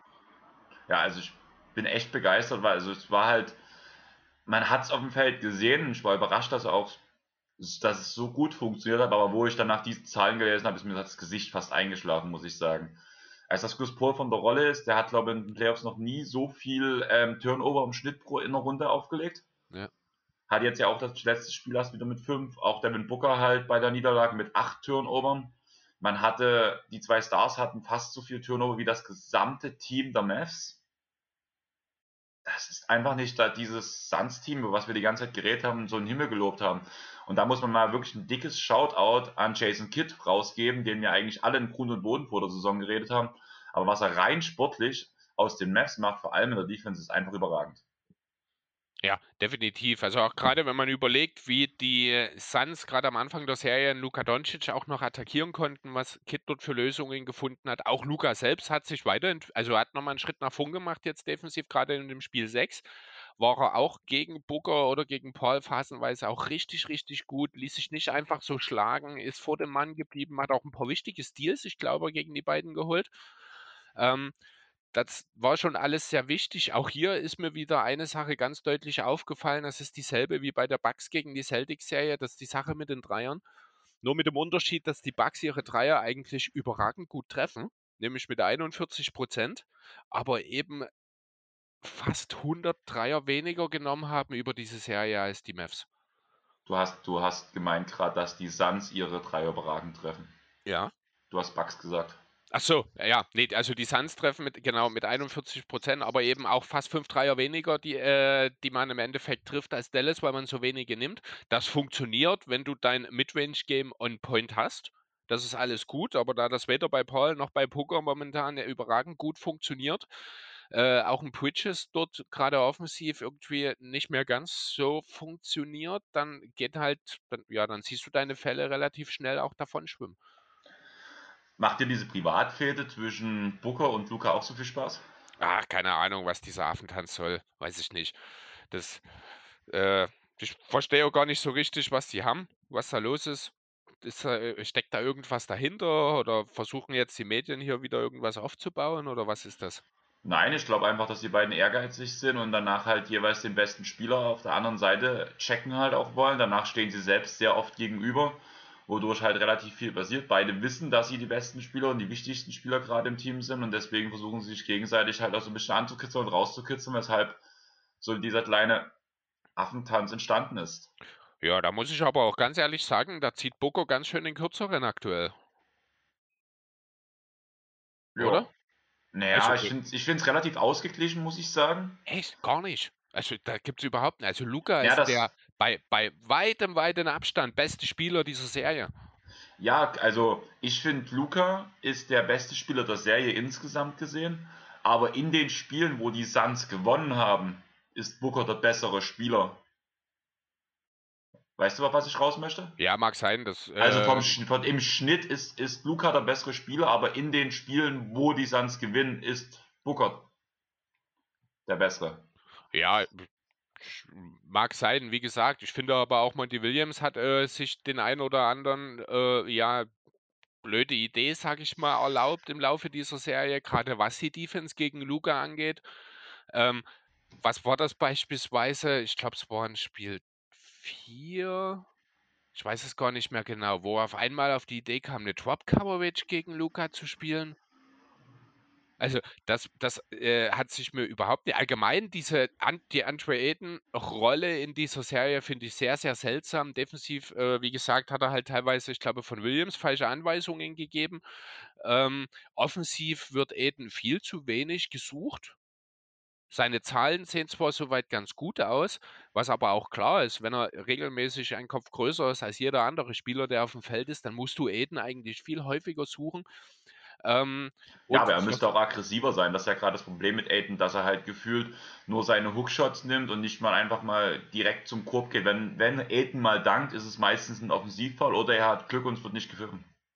Ja, aber er wurde auch häufiger und das ist auch eine Sache, die ich überhaupt nicht verstehen kann. Er wurde auch häufig von Paul auch einfach übersehen. Also Paul und auch Booker, die spielen auch einfach die Bälle nicht zu Eden. Da kann ich dann auch verstehen, wenn du in so einer, ich meine, für Eden ist das offensiv, ist das die beste Situation. Dein bester Gegenspieler, den du auf dem Feld haben kannst, ist Maxi Kleber. Das ist nicht respektlos gemeint, aber das ist jemand, den muss DeAndre Eden einfach zerstören. Den muss er in der Zone hin und her schieben, den kann er auch äh, theoretisch nach einem Closeout schlagen. Sollte er jetzt nicht allzu häufig natürlich tun, aber das kann er durchaus auch mal. Es ist jetzt nicht so, dass Eden nicht auch mal einen Ball auf den Boden bringen kann. Ähm, er hat ein butterweiches Handgelenk, um den Midranger zu treffen. Er hat seine, ja, den wahrscheinlich effizientesten oder besten Hookshot der ganzen Liga, aber er wird auch einfach nicht eingesetzt. Das ist, ähm, also offensiv muss der Ball viel häufiger zu Eden. Er muss dort viel mehr machen können. Ähm, und das passiert einfach nicht. Das gehört natürlich äh, in die Verantwortung des, des Coaches zu einem großen Teil. Aber da muss ich auch ganz ehrlich sagen, da hat auch Chris Paul ganz viele Sachen einfach nicht richtig gemacht. Also ich mittlerweile stelle ich mir die Frage, ist Chris Paul verletzt, um ehrlich zu sein? Es wirkt fast so, aber eigentlich gab es halt keine Anzeichen dafür. Also, ja, eben, aber es ist, es kann, es ist eigentlich die einzige Erklärung, die ich dafür habe. Zumal es von jetzt auf einmal passiert ist. Er, hatte halt die, er hat seinen 37. Geburtstag gehabt und ab dem Punkt war er schlecht. Ja, aber das kann ja nicht damit zu tun haben. Ich musste lachen. Ich, ähm, Luca Cella hat so eine Analogie gebracht bei, zu NBA 2K. Ab dem 37. Geburtstag erstmal alle Statuswerte minus 10. Weil so ja. wirkt so wirkt's bei Chris Paul, wo es eher minus 20 momentan gerade ist. Ja, genau. Und wo sonst kriegst du bei 2K so einen Downgrade bei einer Verletzung? Also sorry, aber du, du hast nicht, unabhängig davon, ob du Geburtstag hattest oder nicht, du hast nicht an dem einen Tag äh, bist du noch der, der du eigentlich immer warst und ab dem nächsten Tag funktioniert das auf einmal alles nur noch drei, vier Stufen schlechter. Das ist, das, das beißt sich. Wir haben einzig und allein, was mir noch, und da sind wir halt auch wieder bei dem Thema Chris Paul, ist es vielleicht doch der Druck ganz oben dann. Wenn es wirklich um alles geht. Ähm, ja, gutes Argument, muss ich ganz ehrlich sagen. Weil das Ding ist halt, es muss ja fast, wenn es wirklich eine Verletzung wäre, muss ja was im Training gewesen sein, beziehungsweise also vielleicht nachdem er seinen Geburtstag gefeiert hat, die Treppe heruntergefallen. Keine Ahnung. Ja, aber keine Ahnung. Ja, öffentlich, öffentlich, äh, öffentlich gemacht wurde nichts in irgendeiner Form. Groß darüber geredet wurde nicht, aber ich weiß nicht, was es sonst sein soll. Wie er sich bewegt, er kommt nicht mehr in seine Zonen. Er kann sich das Spiel auch nicht mehr so bereitlegen. Ich meine, du hast schon angesprochen, er hat mehr Turnover wahrscheinlich in dieser Playoff-Serie als in der gesamten Regular Season gefühlt geliefert. Das ist gefühlt in seiner gesamten Karriere. So. Ja, ja also. na, Genau, und das ist einfach nicht Chris Paul-like und das ändert sich nicht über Nacht. Ich, ich kann mir nicht vorstellen, dass da nicht doch irgendein. Natürlich äh, spielen auch die Mavs eine Rolle, die das deutlich besser machen. Auch Frank Nilihina hast du schon angesprochen, der da natürlich seinen Teil dazu beiträgt. Auch ein Luca, der defensiv äh, oder vor allem auch ein Reggie Bullock, der eine richtig, richtig starke Serie spielt. Ähm, aber trotzdem sind das alles Sachen, wo ich sage, das kann natürlich ein Chris Paul, auch wenn er 37 ist, einschränken, aber nicht so. Das ist einfach, das ist ein ganz anderes, als würde, als hätte er Cliff Paul geschickt. Ja, guter Vergleich. Ja? Aber was machen wir jetzt daraus? Wer geht heute Abend als Sieger vom Feld? Ja, also eigentlich ja die Suns. Weil die haben Heimvorteil, die haben das tiefere Team, die haben, äh, abgesehen von Luca in der Spitze, sind sie auch breiter besetzt. Ne, also die drei besten Suns-Spieler sind deutlich besser in Summe als die drei besten Mavs-Spieler. Ja. Ne, aber der, der beste Spieler ist nach wie vor auf Seiten der Mavs. Und der beste Spieler ist eben in Luka Doncic auch jemand, der hat im Laufe der Serie gezeigt, dass er mit allen klarkommt.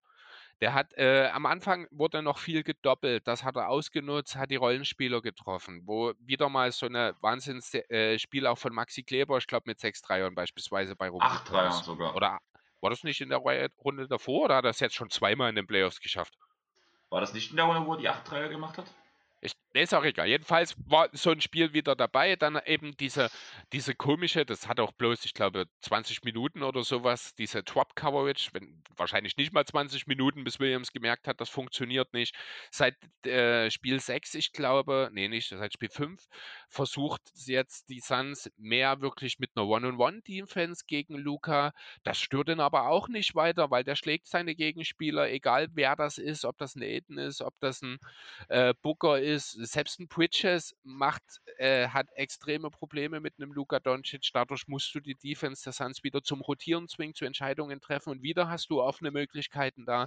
Luka ist einfach momentan zu viel für diese Suns Defense und Deswegen, das, das Gefühl sagt, Dallas wird dieses siebte Spiel gewinnen, obwohl die Vernunft ganz klar Phoenix schreit. Ja, gebe ich dir auf jeden Fall recht. Nur noch kleiner Nachtrag, das 8-3er-Spiel von Maxi Kleber war Game 2 gegen die Jazz.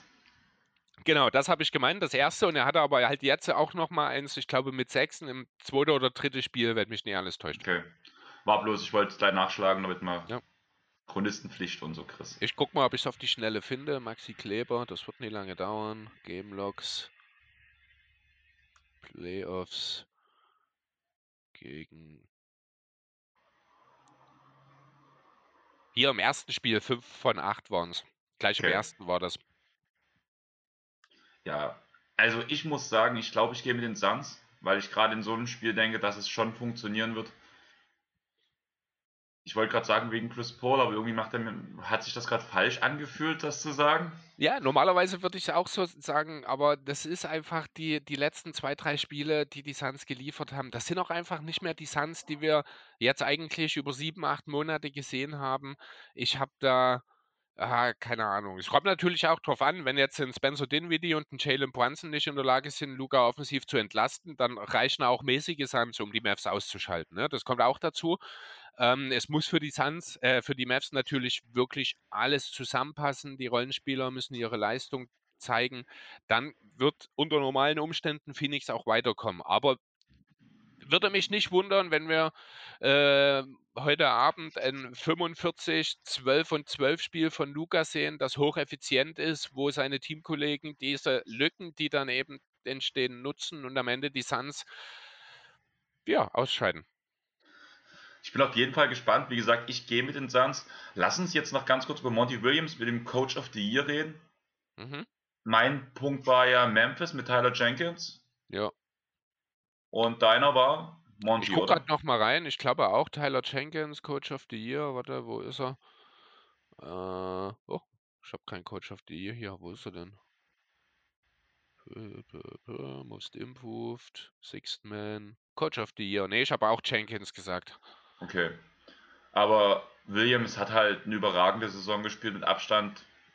Ähm, die komplette Liga angeführt mit den Suns und von daher finde ich das schon sehr passend. Auch man kann immer, gerade so ein Team, was über mehrere Jahre ganz oben steht, ist immer schwierig zu beurteilen, wie viel ist Trainer, wie viel ist Coaching-Job, wie viel sind die Spieler, die da sind, wie viel ist Management und so weiter und so fort. Das war so ein bisschen Lifetime Achievement, sage ich mal so, nachdem letztes Jahr wurde ja von Tom Thibodeau überholt. Da war Monty Williams Zweiter. Sorry. Ähm, ja, jetzt hat er ihn bekommen. Ich finde es okay. Und ich würde sagen, wir springen zur nächsten Serie. Ja, das ist äh, ganz kurz noch. Also der beste Coach des mit Abstand, also der Coach des mit Abstand besten Teams hat immer einen guten Case dafür. Ich hätte es trotzdem nach wie vor Tyler Jenkins gegeben, weil dort einfach die Entwicklung des Teams so extrem war, während man bei den Suns ja schon damit gerechnet hat, dass sie zumindest äh, um den Number One Seed auch im Westen mitspielen, dass sie den dann am Ende so souverän die ganze Saison halten. Das ist das, was etwas über den Erwartungen war. Am Ende aber würde ich immer noch in 10 von 10 Fällen Tyler Jenkins wählen, obwohl Monty Williams der logische nächste Kandidat ist und das deswegen total okay ist. Genau. Wenn wir jetzt zu den Warriors und zu den Grizzlies gehen, ähm, ja, schwierig. Also erstmal, die Warriors haben es jetzt geschafft. Mit 4-2 haben sie die Serie gewonnen, dank einer Monsterleistung von Clay Thompson. 30 Punkte, 8 Rebounds, 3 Blocks, 8 Game 6 Clay. Genau. Head Headband Clay auch wieder mal, mhm. muss man auch dazu sagen. Ja, es war eine komische Serie, sage ich mal so. Oder wie siehst du das? Ah, ich muss ganz ehrlich sagen, die Grizzlies machen sich extrem unbelebt gerade. Die quatschen einfach zu viel Scheiße. Ich muss es ganz ehrlich sagen. Also mittlerweile geht mir da so ein bisschen auf den Sack und auch diese ganzen Provokationen immer Jamorant gegen Steph Curry und äh, Dylan Brooks, der eh immer ein Quatschsack ist. Das ist mir ein bisschen zu viel geworden in letzter Zeit. Auch Dylan Brooks, der sich dann hinstellt, nachdem er gegen die Warriors aus den Playoffs ausgeschieden ist und erstmal davon redet, wie geil die sind und dass sie in den nächsten Jahren immer wiederkommen und dass die Warriors das genau wissen. Also wenn ich gerade aus den Playoffs rausgeflogen bin, dann ist das Letzte, was mir durch den Kopf geht, das Team, das mich gerade rausgeschmissen hat, zu dissen. Also das zeugt jetzt nicht unbedingt von persönlicher Reife, wenn ich ehrlich sein soll. Und ich finde, die Grizzlies haben sich da schon auch den ein oder anderen dummen Spruch oder dumme Aktion in der Vergangenheit geleistet. Ja, man muss halt ganz ehrlich wirklich sagen, gefühlt jedes Spiel kam zwei, dreimal das Zeichen too small, mhm. was jetzt immer wieder kam. Danach diese ganze Diskussion um die Jamorant-Verletzung. Also, wie hast du das gesehen? Darüber haben wir noch gar nicht geredet. Ah, war ganz schwierig. Also, ähm, als ich das zuerst gesehen habe, die erste Einstellung, die ich dort gesehen habe, war ich mir noch relativ sicher, das ist einfach eine, eine unglückliche Situation von Jordan Poole. Dann habe ich es aber später nochmal in einer anderen Perspektive gesehen und dort sah das schon ganz anders aus, wenn ich ehrlich sein soll. Dort sah das schon wirklich aus, als ob er bewusst an Morans Knie zieht. Allerdings bin ich mir auch relativ sicher, dass er in dieser Szene zu keinem Zeitpunkt auch nur einmal den Blick auf Morens Knie richtet, weswegen das Ganze trotzdem nach wie vor noch mit Fragezeichen versehen ist. Ähm, ja, die Thema Dirty Plays, das haben wir jetzt auch schon ein paar Mal gehabt. Das wurde eh ein bisschen zu hoch gekocht in diesen Playoffs. Dort in der Situation bin ich aber echt froh, dass ich nie entscheiden muss, denn ich könnte nicht mit Sicherheit sagen, was da jetzt genau, wie ich dort dann entscheiden müsste, um ehrlich zu sein.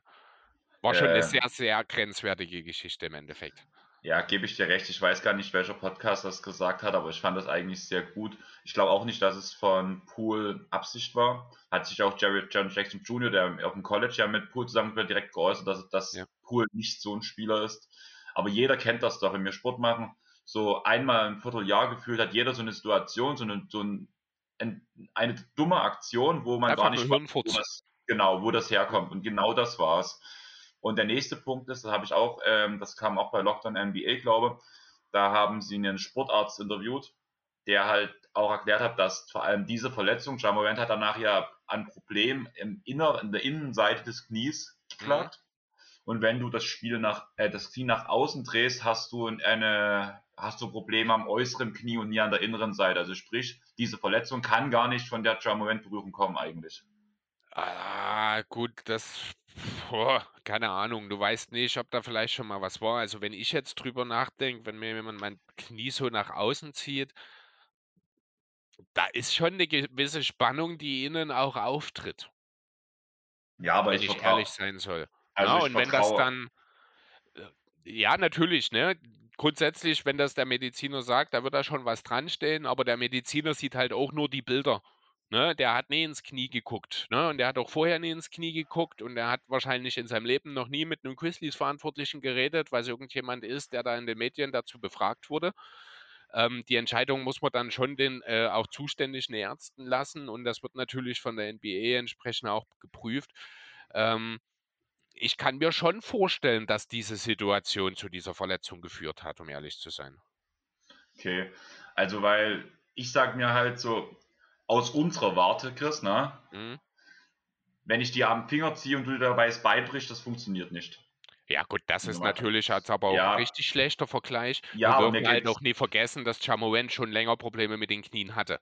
Ja, ja ich weiß schon, aber halt auch noch dazu. Ich meine halt, ein Mediziner sieht das ja anders als wir. Ich habe jetzt wollte jetzt absichtlich einen komplett extremen Vergleich bringen, wo wir als nicht Allgemeinmediziner hm. es verstehen können.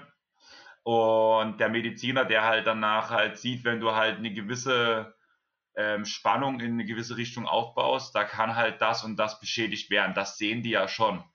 Mhm. Und wenn dann wirklich jemand rangeholt wird, gerade bei so einer großen Aktion wie Lockdown NBA, die halt wirklich täglich podcasten, die mit NBA eins zu eins zusammenarbeiten, da werden die halt schon jemanden ranholen, der da genug Plan hat. Es gibt ja auch genug diese Sportärzte, die direkt die Verletzung von NBA-Spielern auf YouTube analysieren wo alle auch darauf zugreifen, wo ich halt schon sage, klar, die werden nicht immer hundertprozentig recht haben, weil die sehen, wie du es selber sagst, bloß das Videomaterial, aber ja. die wissen halt, wenn du einen gewissen Muskel oder einen gewissen Knochen in eine gewisse Richtung belastest, dann kann das, das und das kaputt gehen.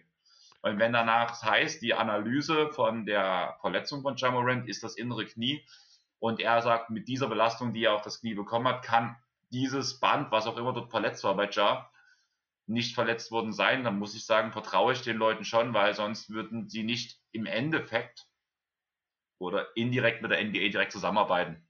Okay, so. na dann lass mich doch einfach mal das äh, zu Ende spinnen. Ne? Das, diese Aktion direkt von Jordan Poole ist vielleicht nicht dafür verantwortlich. Was diese Aktion aber definitiv zur Verantwortung zu, zu äh, also zu verantworten hat, ist die Tatsache, dass er damit Moment aus dem Gleichgewicht bringt, dass er keinen stabilen Stand mehr hat und dann kann das ganz schnell passieren. Ne, dann ist es nicht diese Bewegung an sich gewesen, aber sie ist die Ursache dafür, dass das für das, was in der Folge passiert ist. Das kann sein, da gebe ich dir ja. recht, aber damit ist es danach auf keinen Fall eine Aktion, wo, was ja die Diskussion war, ob es ein Flagrant Foul, der Two Foul sein sollte, mit einer Sperre von Pool, was ja gefuttert wurde teilweise von Christie, von den Christies. Ja, kann ich auch verstehen. Also ich, wie gesagt, ich bin froh, dass ich nie entscheiden muss, denn ich könnte mich nie entscheiden, aber ich finde, und ähm, ich glaube, das sieht auch noch mal krasser aus. Ich habe es halt häufig dann nur noch in Slow-Mo gesehen, im echten, das, das ist, ich könnte das nachvollziehen, wenn er dafür eine Sperre bekommen hat, ganz ehrlich. Aber reden wir noch mal ein bisschen über die Grizzlies. Die sind ja nun raus und die haben ja äh, jetzt trotz allem eine fantastische Saison abgeliefert, die so sicherlich nicht erwartbar war. Ja, Playoffs vielleicht, zweite Runde, denke ich. Das hat nicht unbedingt vor der Saison jemand erwartet. Der Kern sieht gut aus mit Morant, mit Bain, mit Triple J. Ähm, auch drumherum ist es ein relativ tiefes Team. Es gibt jetzt zwei, drei Spieler im Sommer, die sind so ein bisschen interessant. Da ist Kyle Anderson und Tyus Jones, die beide Free Agents werden. Anderson äh, restricted, der zuletzt knapp 10 Millionen verdient und Tyus Jones wird unrestricted Free Agent. Was würdest du denn mit den beiden machen? Gerade Jones, muss ich sagen, der hat äh, in der Abwesenheit von Morant richtig, richtig stark aufgespielt. Auch jetzt, äh, ähm, ja, sowohl in der Regular Season schon, als auch jetzt in den Spielen ohne Morant gegen die Warriors. Ähm, den würde ich an der Stelle der Meth, äh, der Meth sage ich schon, der Grizzlies unbedingt halten wollen. Auch im Zweifel auf Kosten von Kyle Anderson, oder? Ähm, ja, weil ich finde halt, dass Zaire Williams in die Rolle von Kyle Anderson reinwachsen kann mhm. muss ich ganz ehrlich sagen. Deswegen ist Matthias Jones schon ein sehr guter Backup-Point Guard da, vor allem der ein komplett anderes Spielerprofil hat als dieser, sag ich mal, dieser Flummi, Jamorant, sag ich mal so, oder ja. diese, diese Kicker- oder Flippermaschine, sag ich mal so, bei Jamorant, während halt Tyus Jones schon, schon eher wie so ein Chris Paul spielt, so ein bisschen dieses abgeklärte Spiel, dieses ruhige, dieses, ich verteile den Ball hier, ich verteile den Ball da, ich mache wenig Fehler. Das ist ja was, was ich schon sehr lange an ihm nur zu schätzen wusste. Und dass er es jetzt nochmal auf dieses Niveau hochbringen konnte, hätte ich nie erwartet, dass das passiert. Ja. Aber er kann es und deswegen würde ich ihn auf jeden Fall halten, weil auch er noch nicht so alt ist. Ja, richtig. Das kann dann halt, wie gesagt, unter Umständen dazu führen, dass man Kyle Anderson dann vielleicht abgibt, aber da hast du schon recht, hat man mit Zaire Williams schon einen guten ja, Ersatz sozusagen im Team. Dann habe ich noch eine Frage. Was machst du mit der 8 Millionen schweren Team Option von Jared Culver? Weg. Tschüss. Kannst du also, eigentlich nicht mehr, kannst du nicht ziehen, oder? Jared Culver hat jetzt auch in dieser Saison gezeigt, dass er ja nicht unbedingt tauglich ist, zumindest bei einem besseren NBA-Team aufzuspielen. Von daher kann man gut vorstellen, dass er für ein kleines Gehalt in irgendeinem Rebuild-Team landet nächstes Jahr. Genau, wollte gerade sagen, ich denke, dass die Option nicht gezogen wird und er danach für das Minimum bei entweder den Detroit Pistons oder den Sacramento Kings landet. Ja, irgendwas in die Richtung. Oder in Orlando, wer weiß, keine Ahnung. Mal sehen. Also zumindest bei einem Team, das unter Umständen ja nicht unbedingt große Ambitionen für die kommende Saison haben wird. Naja, das haben die, haben die Kings ja eigentlich. Die haben immer große Ambitionen. Ja, die haben immer große Ambitionen, das stimmt allerdings. Deswegen, also bei Detroit würde ich sagen, kann ich mir gut vorstellen, dass sie ihn probieren. Bei Orlando glaube ich nicht, weil Orlando schon sehr guardlastig ist.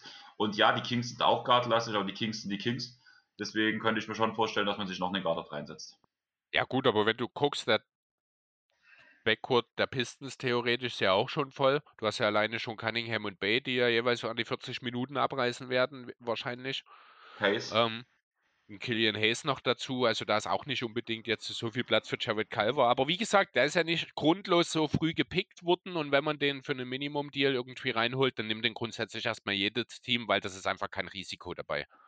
Zumal, ja, ich glaube auch die deutsche Podcaster-Bubble damals ähm, Calver auch relativ hoch gesehen hat, was bis jetzt ja immer ein Markenzeichen ist für einen Spieler. Die sind ja meistens was geworden.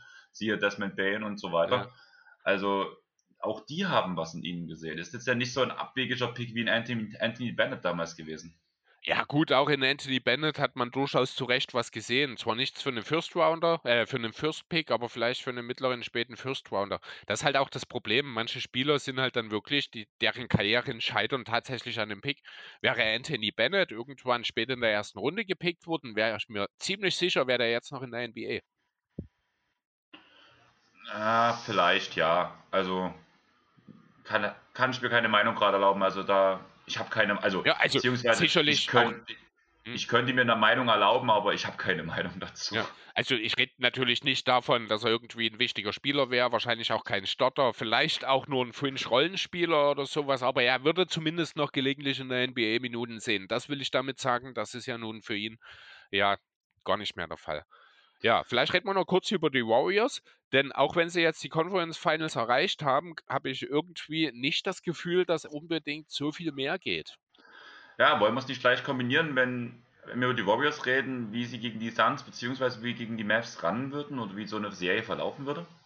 Ja, also grundsätzlich erstmal äh, zu den Warriors, was mir äh, überhaupt nicht gefällt bei deren Spiel, ist, dass die gefühlt die ganze Sache auch irgendwie manchmal nicht ernst nehmen.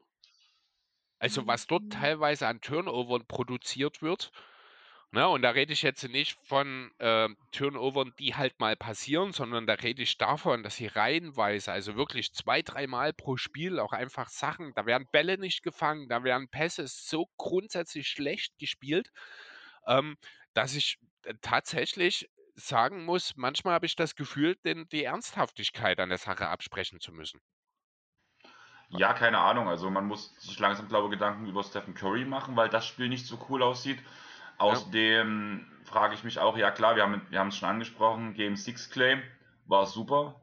Sonst Clay ist so mehr, obwohl nee. die Zahlen eigentlich ganz gut aussehen, aber irgendwie spielt er nicht mehr sein Spiel von früher ähm, zu viele Drives, finde ich, in die Zone. Zu, er, er tut sich zu viel selbst vor, ähm, selbst erarbeiten, anstatt eingesetzt zu werden, was immer seine große Stärke war, dass er halt immer an die richtigen Spots gekommen ist und danach erst den Ball bekommen hat. Jetzt mittlerweile versucht das alles oder viel selber zu regeln, was halt einfach nicht seinem Spiel entspricht und dann halt auch meistens das ist, was halt nicht effektiv ist danach bei ihm.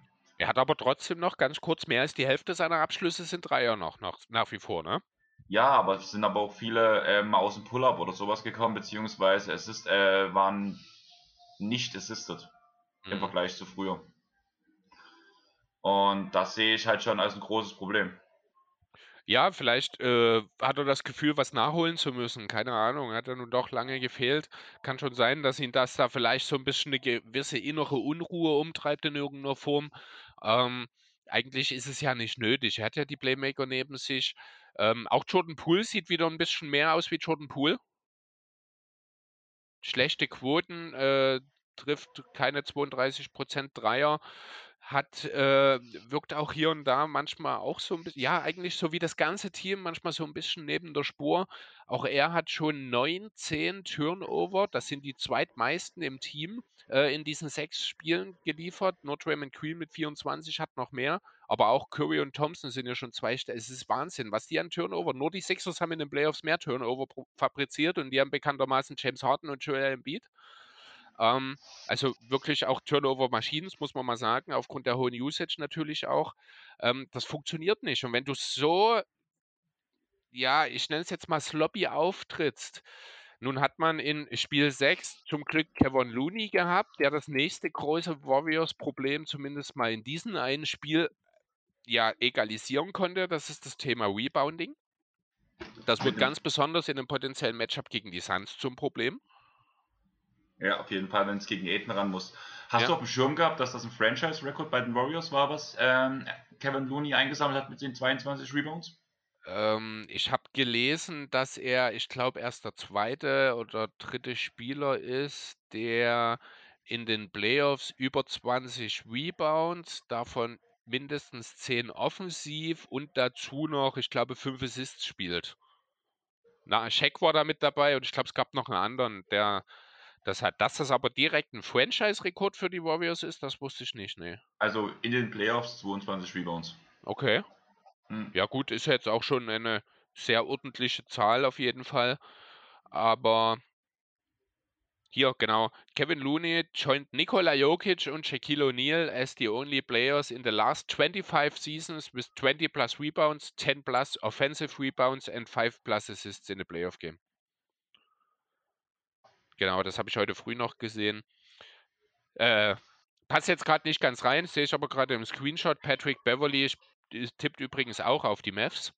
Ja, weil ähm, er von Luca zerstört wurde. Ja, in dem Game genau. 7. That dude was cooking me. Aber das musst du halt auch mal sagen, da hat er dann schon genug Respekt dafür, für sowas. ja, auch, wenn das er viel, stimmt. auch wenn er viel Scheiße labert, er erkennt schon das Talent anderer an, auch wenn er es auf dem Spielfeld nie zugeben würde. Ja, da mag was sein. Also dort, das, den Punkt kann ich auch verstehen. Wie gesagt, also ist, im Grunde ist das ja genau das, was ich auch gesagt habe. Eigentlich spricht alles für Phoenix, aber Lukas sieht das anders. Ja, genau. Aber wie gesagt, halt, die Warriors, jetzt haben sie äh, mit Peyton halt auch noch einen ihrer besseren Guard-Verteidiger ab, äh, nee, nicht abgeben müssen, aber aufgrund der Verletzung eben verloren. Da tut es natürlich umso mehr weh, dass Clay Thompson defensiv momentan kein Positivfaktor ist. Ähm, dass er eben offensiv auch noch seine Probleme hat. Da kann man froh sein, dass Wiggins nach wie vor eine sehr solide Serie spielt. Ähm, vorn wie hinten äh, tatsächlich. Aber ja, ich fürchte, wenn es wirklich für die Finals reichen muss, da muss vor allem mehr von Clay kommen. Da muss Curry, du hast auch schon angesprochen, wieder mehr wie Curry aussehen. Irgendwie fehlt mir dort so diese typischen Chefkoch-Vibes. Also ich habe jetzt kein Spiel gesehen, wo ich sage, oh, hier kann jederzeit Curry explodieren und die Sache an sich reißen. So das, was in den letzten Jahren eigentlich fast immer mitschwang, wenn die Warriors gespielt haben. Jederzeit kann Curry die Sache einfach mal umdrehen. Das, das fühle ich zurzeit einfach nicht. Kann ich gut verstehen. Also geht mir genauso. Deswegen, also egal ob es gegen die Suns oder gegen die Mavs geht, ich sehe in beiden Fällen, tut es echt weh zu sagen, die Mavs vorn. Und Das halt sehe ich anders tatsächlich. Ähm, rein Matchup-technisch äh, glaube ich, werden die Suns würden mit den Warriors wahrscheinlich relativ, also ich rede jetzt grundsätzlich von Normalform, ne? also dann auch wieder ein Chris Paul vor seinem 37. Geburtstag sozusagen, ähm, würden die Suns mit den Warriors, ich glaube, relativ kurzen, also relativ kurzen Prozess, ich würde sagen in sechs. Äh, während ich gegen die Mavs mir durchaus vorstellen kann, dass die Warriors die Sache dann auch für sich entscheiden können, weil zum einen die Mavs selber ein Team sind, das relativ häufig recht schludrig mit dem Ball umgeht, weil die Mavs selbst kein besonders gutes Rebounding-Team sind. Also genau die Schwächen, die die Warriors haben, die teilen sie sich. Das heißt, das würde eine relativ ausgeglichene Geschichte werden. Ähm, und da sind wir dann an dem Punkt, wo ich sage, dass ein Luka Doncic vielleicht alleine nicht reicht, wenn es dann darum geht, einen Curry, einen Game 6 Clay, einen Pool äh, oder vielleicht ja auch mal einen Wiggins äh, dann eben auszugleichen. Mein Punkt ist dort halt eher, dass, ich, dass wir gerade bei den Mavs sehen, dass sie ein Backcourt-Duo aus dem Chris Paul und dem Devin Booker, die vor allem der Serie vorher auf Höchstleistung gelaufen sind, ausschalten konnten und zum Beispiel Chris Paul komplett aus dem Spiel nehmen konnten und eine und die Warriors mit drei Backcourt-Spielern gerade ankommen, die momentan nicht so gut drin sind im Spiel, sage ich mal, was auch meiner Meinung nach nicht bloß an der Leistung von Memphis lag, sondern schon an den dreien an sich. Mhm. Und wenn du die drei aus äh, stoppen kannst, dann bist du klarer Favorit für mich aus Mavs Sicht. Und Ja gut, wenn du die, die- drei stoppen kannst, ist jeder gegen die Warriors Favorit. ja, mir geht es halt darum, dass wir gerade bei den Mavs sehen, dass sie es gut schaffen, im Backcourt die Defense so aufzufahren, dass man halt den Chris Paul und den Devin Booker stoppen kann. Und Ich dass ich das Mhm. deswegen zutraue, dass sie das auch bei einem Clay und einem Curry, die halt nicht in Topform sind, schaffen können. Ja, es sind aber natürlich völlig andere Arten, wie, dies, äh, wie das Spiel dann gespielt wird. Vielleicht ist auch diese Midrange-Lastigkeit der äh, Suns dort etwas, was auch äh, den Mavs ein bisschen, äh, ja, in die Karten spielt, weil ja Dallas, ich glaube, defensiv schon auch so ein bisschen darauf ausgelegt ist, den Gegner eigentlich die Dreier zu geben und das kann gegen die Warriors natürlich ganz schnell in die Hose gehen. Ja, gebe ich dir recht. Allerdings hat ja Kid auch nach den ersten zwei Spielen die Adjustments erst gemacht und das sehe ich dort auch wieder kommen. Und dann würde die Adjustments halt einfach weiter draußen an der Dreierlinie machen und dafür hat er auch das Personal, weil auch die Big Men, auch wenn sie jetzt nicht so offensiv, äh, so Rebound-lastig sind, wie man es sich wahrscheinlich wünschen würde, sind sie halt alle so beweglich, dass sie halt trotzdem auch im Raum verteidigen können. Weshalb man auch diese Räume danach, wenn man die Abwehr weiter nach draußen verschiebt, gut dicht machen kann mit einem Maxi Kleber und auch einem Dwight Powell. Ja, möglich. Also du hast schon recht. Äh, ich sehe das Ganze trotzdem an der Stelle. Also wie gesagt, grundsätzlich sollten nach wie vor eigentlich unter normalen Umständen die Suns in einer relativ entspannten Art und Weise die Finals erreichen. Dass diese entspannte Art und Weise mittlerweile nicht mehr stattfindet, das wissen wir alle schon, deswegen kann es in beide Richtungen gehen. Aber rein in der Theorie sehe ich die Suns viel, viel besser aufgelegt für, gegen die Warriors, als es die Mavs sein könnten. Aber auch dort wieder der Punkt, ich habe jetzt von Jimmy Butler geredet, als äh, den Top-Playoff-Performer, eigentlich müssen wir auch Luka Doncic in diesem Kontext nennen. Ja, kann man auf jeden Fall mit reinwerfen. Ja. Meine Frage wäre jetzt, wenn die Warriors gegen die Suns ran müssen, Chris, mhm. wie viele Spiele? Sechs hast du gesagt, Sechs, oder? Ja. Gehe ich mit. Und wenn Mavs gegen Warriors rangehen? Sieben Spiele, dann? offenes Ende. Ich bin genauso dort bei Mavs sind sechs, muss ich ganz ehrlich sagen.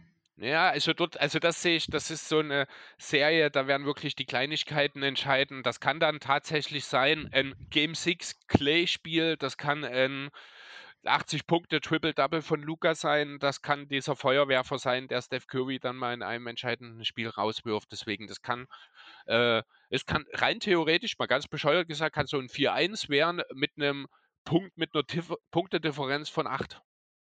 Über 5 Spiele. Weißt du, wie ich meine? Ja, Eine super also enge Geschichte eigentlich, aber am Ende gewinnt das äh, ein Team halt in den entscheidenden Momenten eher als das andere. Genau. Es, wie gesagt, also diese Maps, Maps Warriors will ich auch gar nicht predikten, weil das kann ich einfach aktuell nicht, wohingegen ich sagen muss, in der Theorie, die Suns sollten gegen beide Teams eigentlich klar überlegen sein. Ja, gebe ich dir vollkommen recht. Ich würde sagen, wir bringen es jetzt zu Ende. Aber vorher reden wir noch kurz über den MVP, der seine Trophäe in der Pferdekutsche abgeholt hat. Ja, total Nikola Jokic-like, absolut herrlich. Ähm, ich weiß gar nicht, ob ich mir ein Bild, der hat auch ein sehr passendes T-Shirt angehabt. Ich weiß nicht, ob du das auf dem Schirm hast. Nein, also ich ähm, habe dieses Video mit der Pferdekutsche gesehen, aber ich habe es leider auch nicht gescreenshottet. Der hat ja noch einen sehr, sehr, ange äh, einen sehr lustigen Spruch auch auf dem T-Shirt, in diesem Kontext so ein bisschen. Äh, übrigens habe ich auch heute vorhin auf Social Media gelesen, ist jetzt Nikola Jokic der inoffizielle Strongest Man, weil er 14 Menschen über eine Distanz von 82 Spielen getragen hat. Deswegen ist Nikola Jokic der stärkste Mensch der Welt. Okay. ähm, ja, mehr Jokic geht nicht. Einfach mit der Pferdekutsche ankommen. Äh, zu Hause einfach mal ganz gechillt. Die hatten auch, das war eine total entspannte Situation dort, die hatten dort Spaß. Man kauft dem das auch einfach total ab. Und wie hat er gesagt, irgendwann, wenn ich alt bin, werde ich meinen Eltern mal sagen, dass ich ziemlich gut im Basketball war. Äh, meinen Kindern mal sagen, dass ich mhm. ziemlich gut im Basketball war oder sowas. Ja, total cooler halt. Typ. Damit, mit diesem Satz, würde ich einfach die Podcast auch langsam beenden wollen. Mhm. Wie gesagt, ich bin ziemlich fertig. Wir haben jetzt schon festgestellt, Chris, ich hoffe, du sprichst das nochmal ein, äh, zum Beginn des Pods ein, dass ich das falsche Mikro verwendet habe.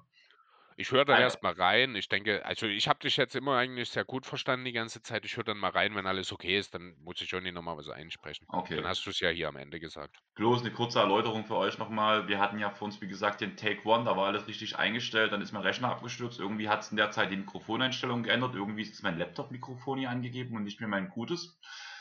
Podcast-Mikrofon. Wir hoffen, das klingt trotzdem alles soweit in Ordnung und nicht zu pläschern. Immerhin rede ich die ganze Zeit ja trotzdem weiter über den Popschutz, von daher könnte es eigentlich funktionieren, sogar ganz gut. Das könnte vielleicht der Grund sein, warum es für dich nicht so schlimm klingt, Chris.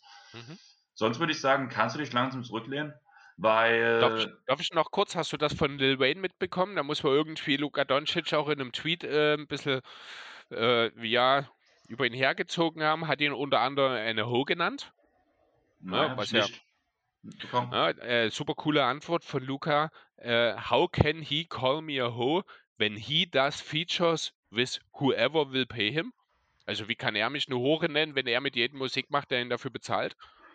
Fand ich einfach cool, wollte ich noch mal kurz erwähnen. Äh, dass Luka Doncic einfach mal nicht nur ein cooler Basketballspieler ist, sondern verdammt nochmal auch ein ziemlich schlagfertiger Typ. Ja. Dann würde ich sagen, jetzt darf ich. Ähm, wie gesagt, Mittwoch kommt die Titans Area mit Georg Vogtmann. Die sind mittlerweile aufgestiegen. Die Aufnahme war vor dem Aufstieg. Das werdet ihr auch im Part hören. Ähm, sonst würden wir uns freuen, wenn ihr uns auf Spotify und auf Apple Podcasts bewerten würdet. Aber Apple Podcasts könnt ihr auch ein paar kleine Zeilen dazu schreiben, da würden wir uns mega drüber freuen. Sonst folgt uns auf Instagram, Facebook und Twitter.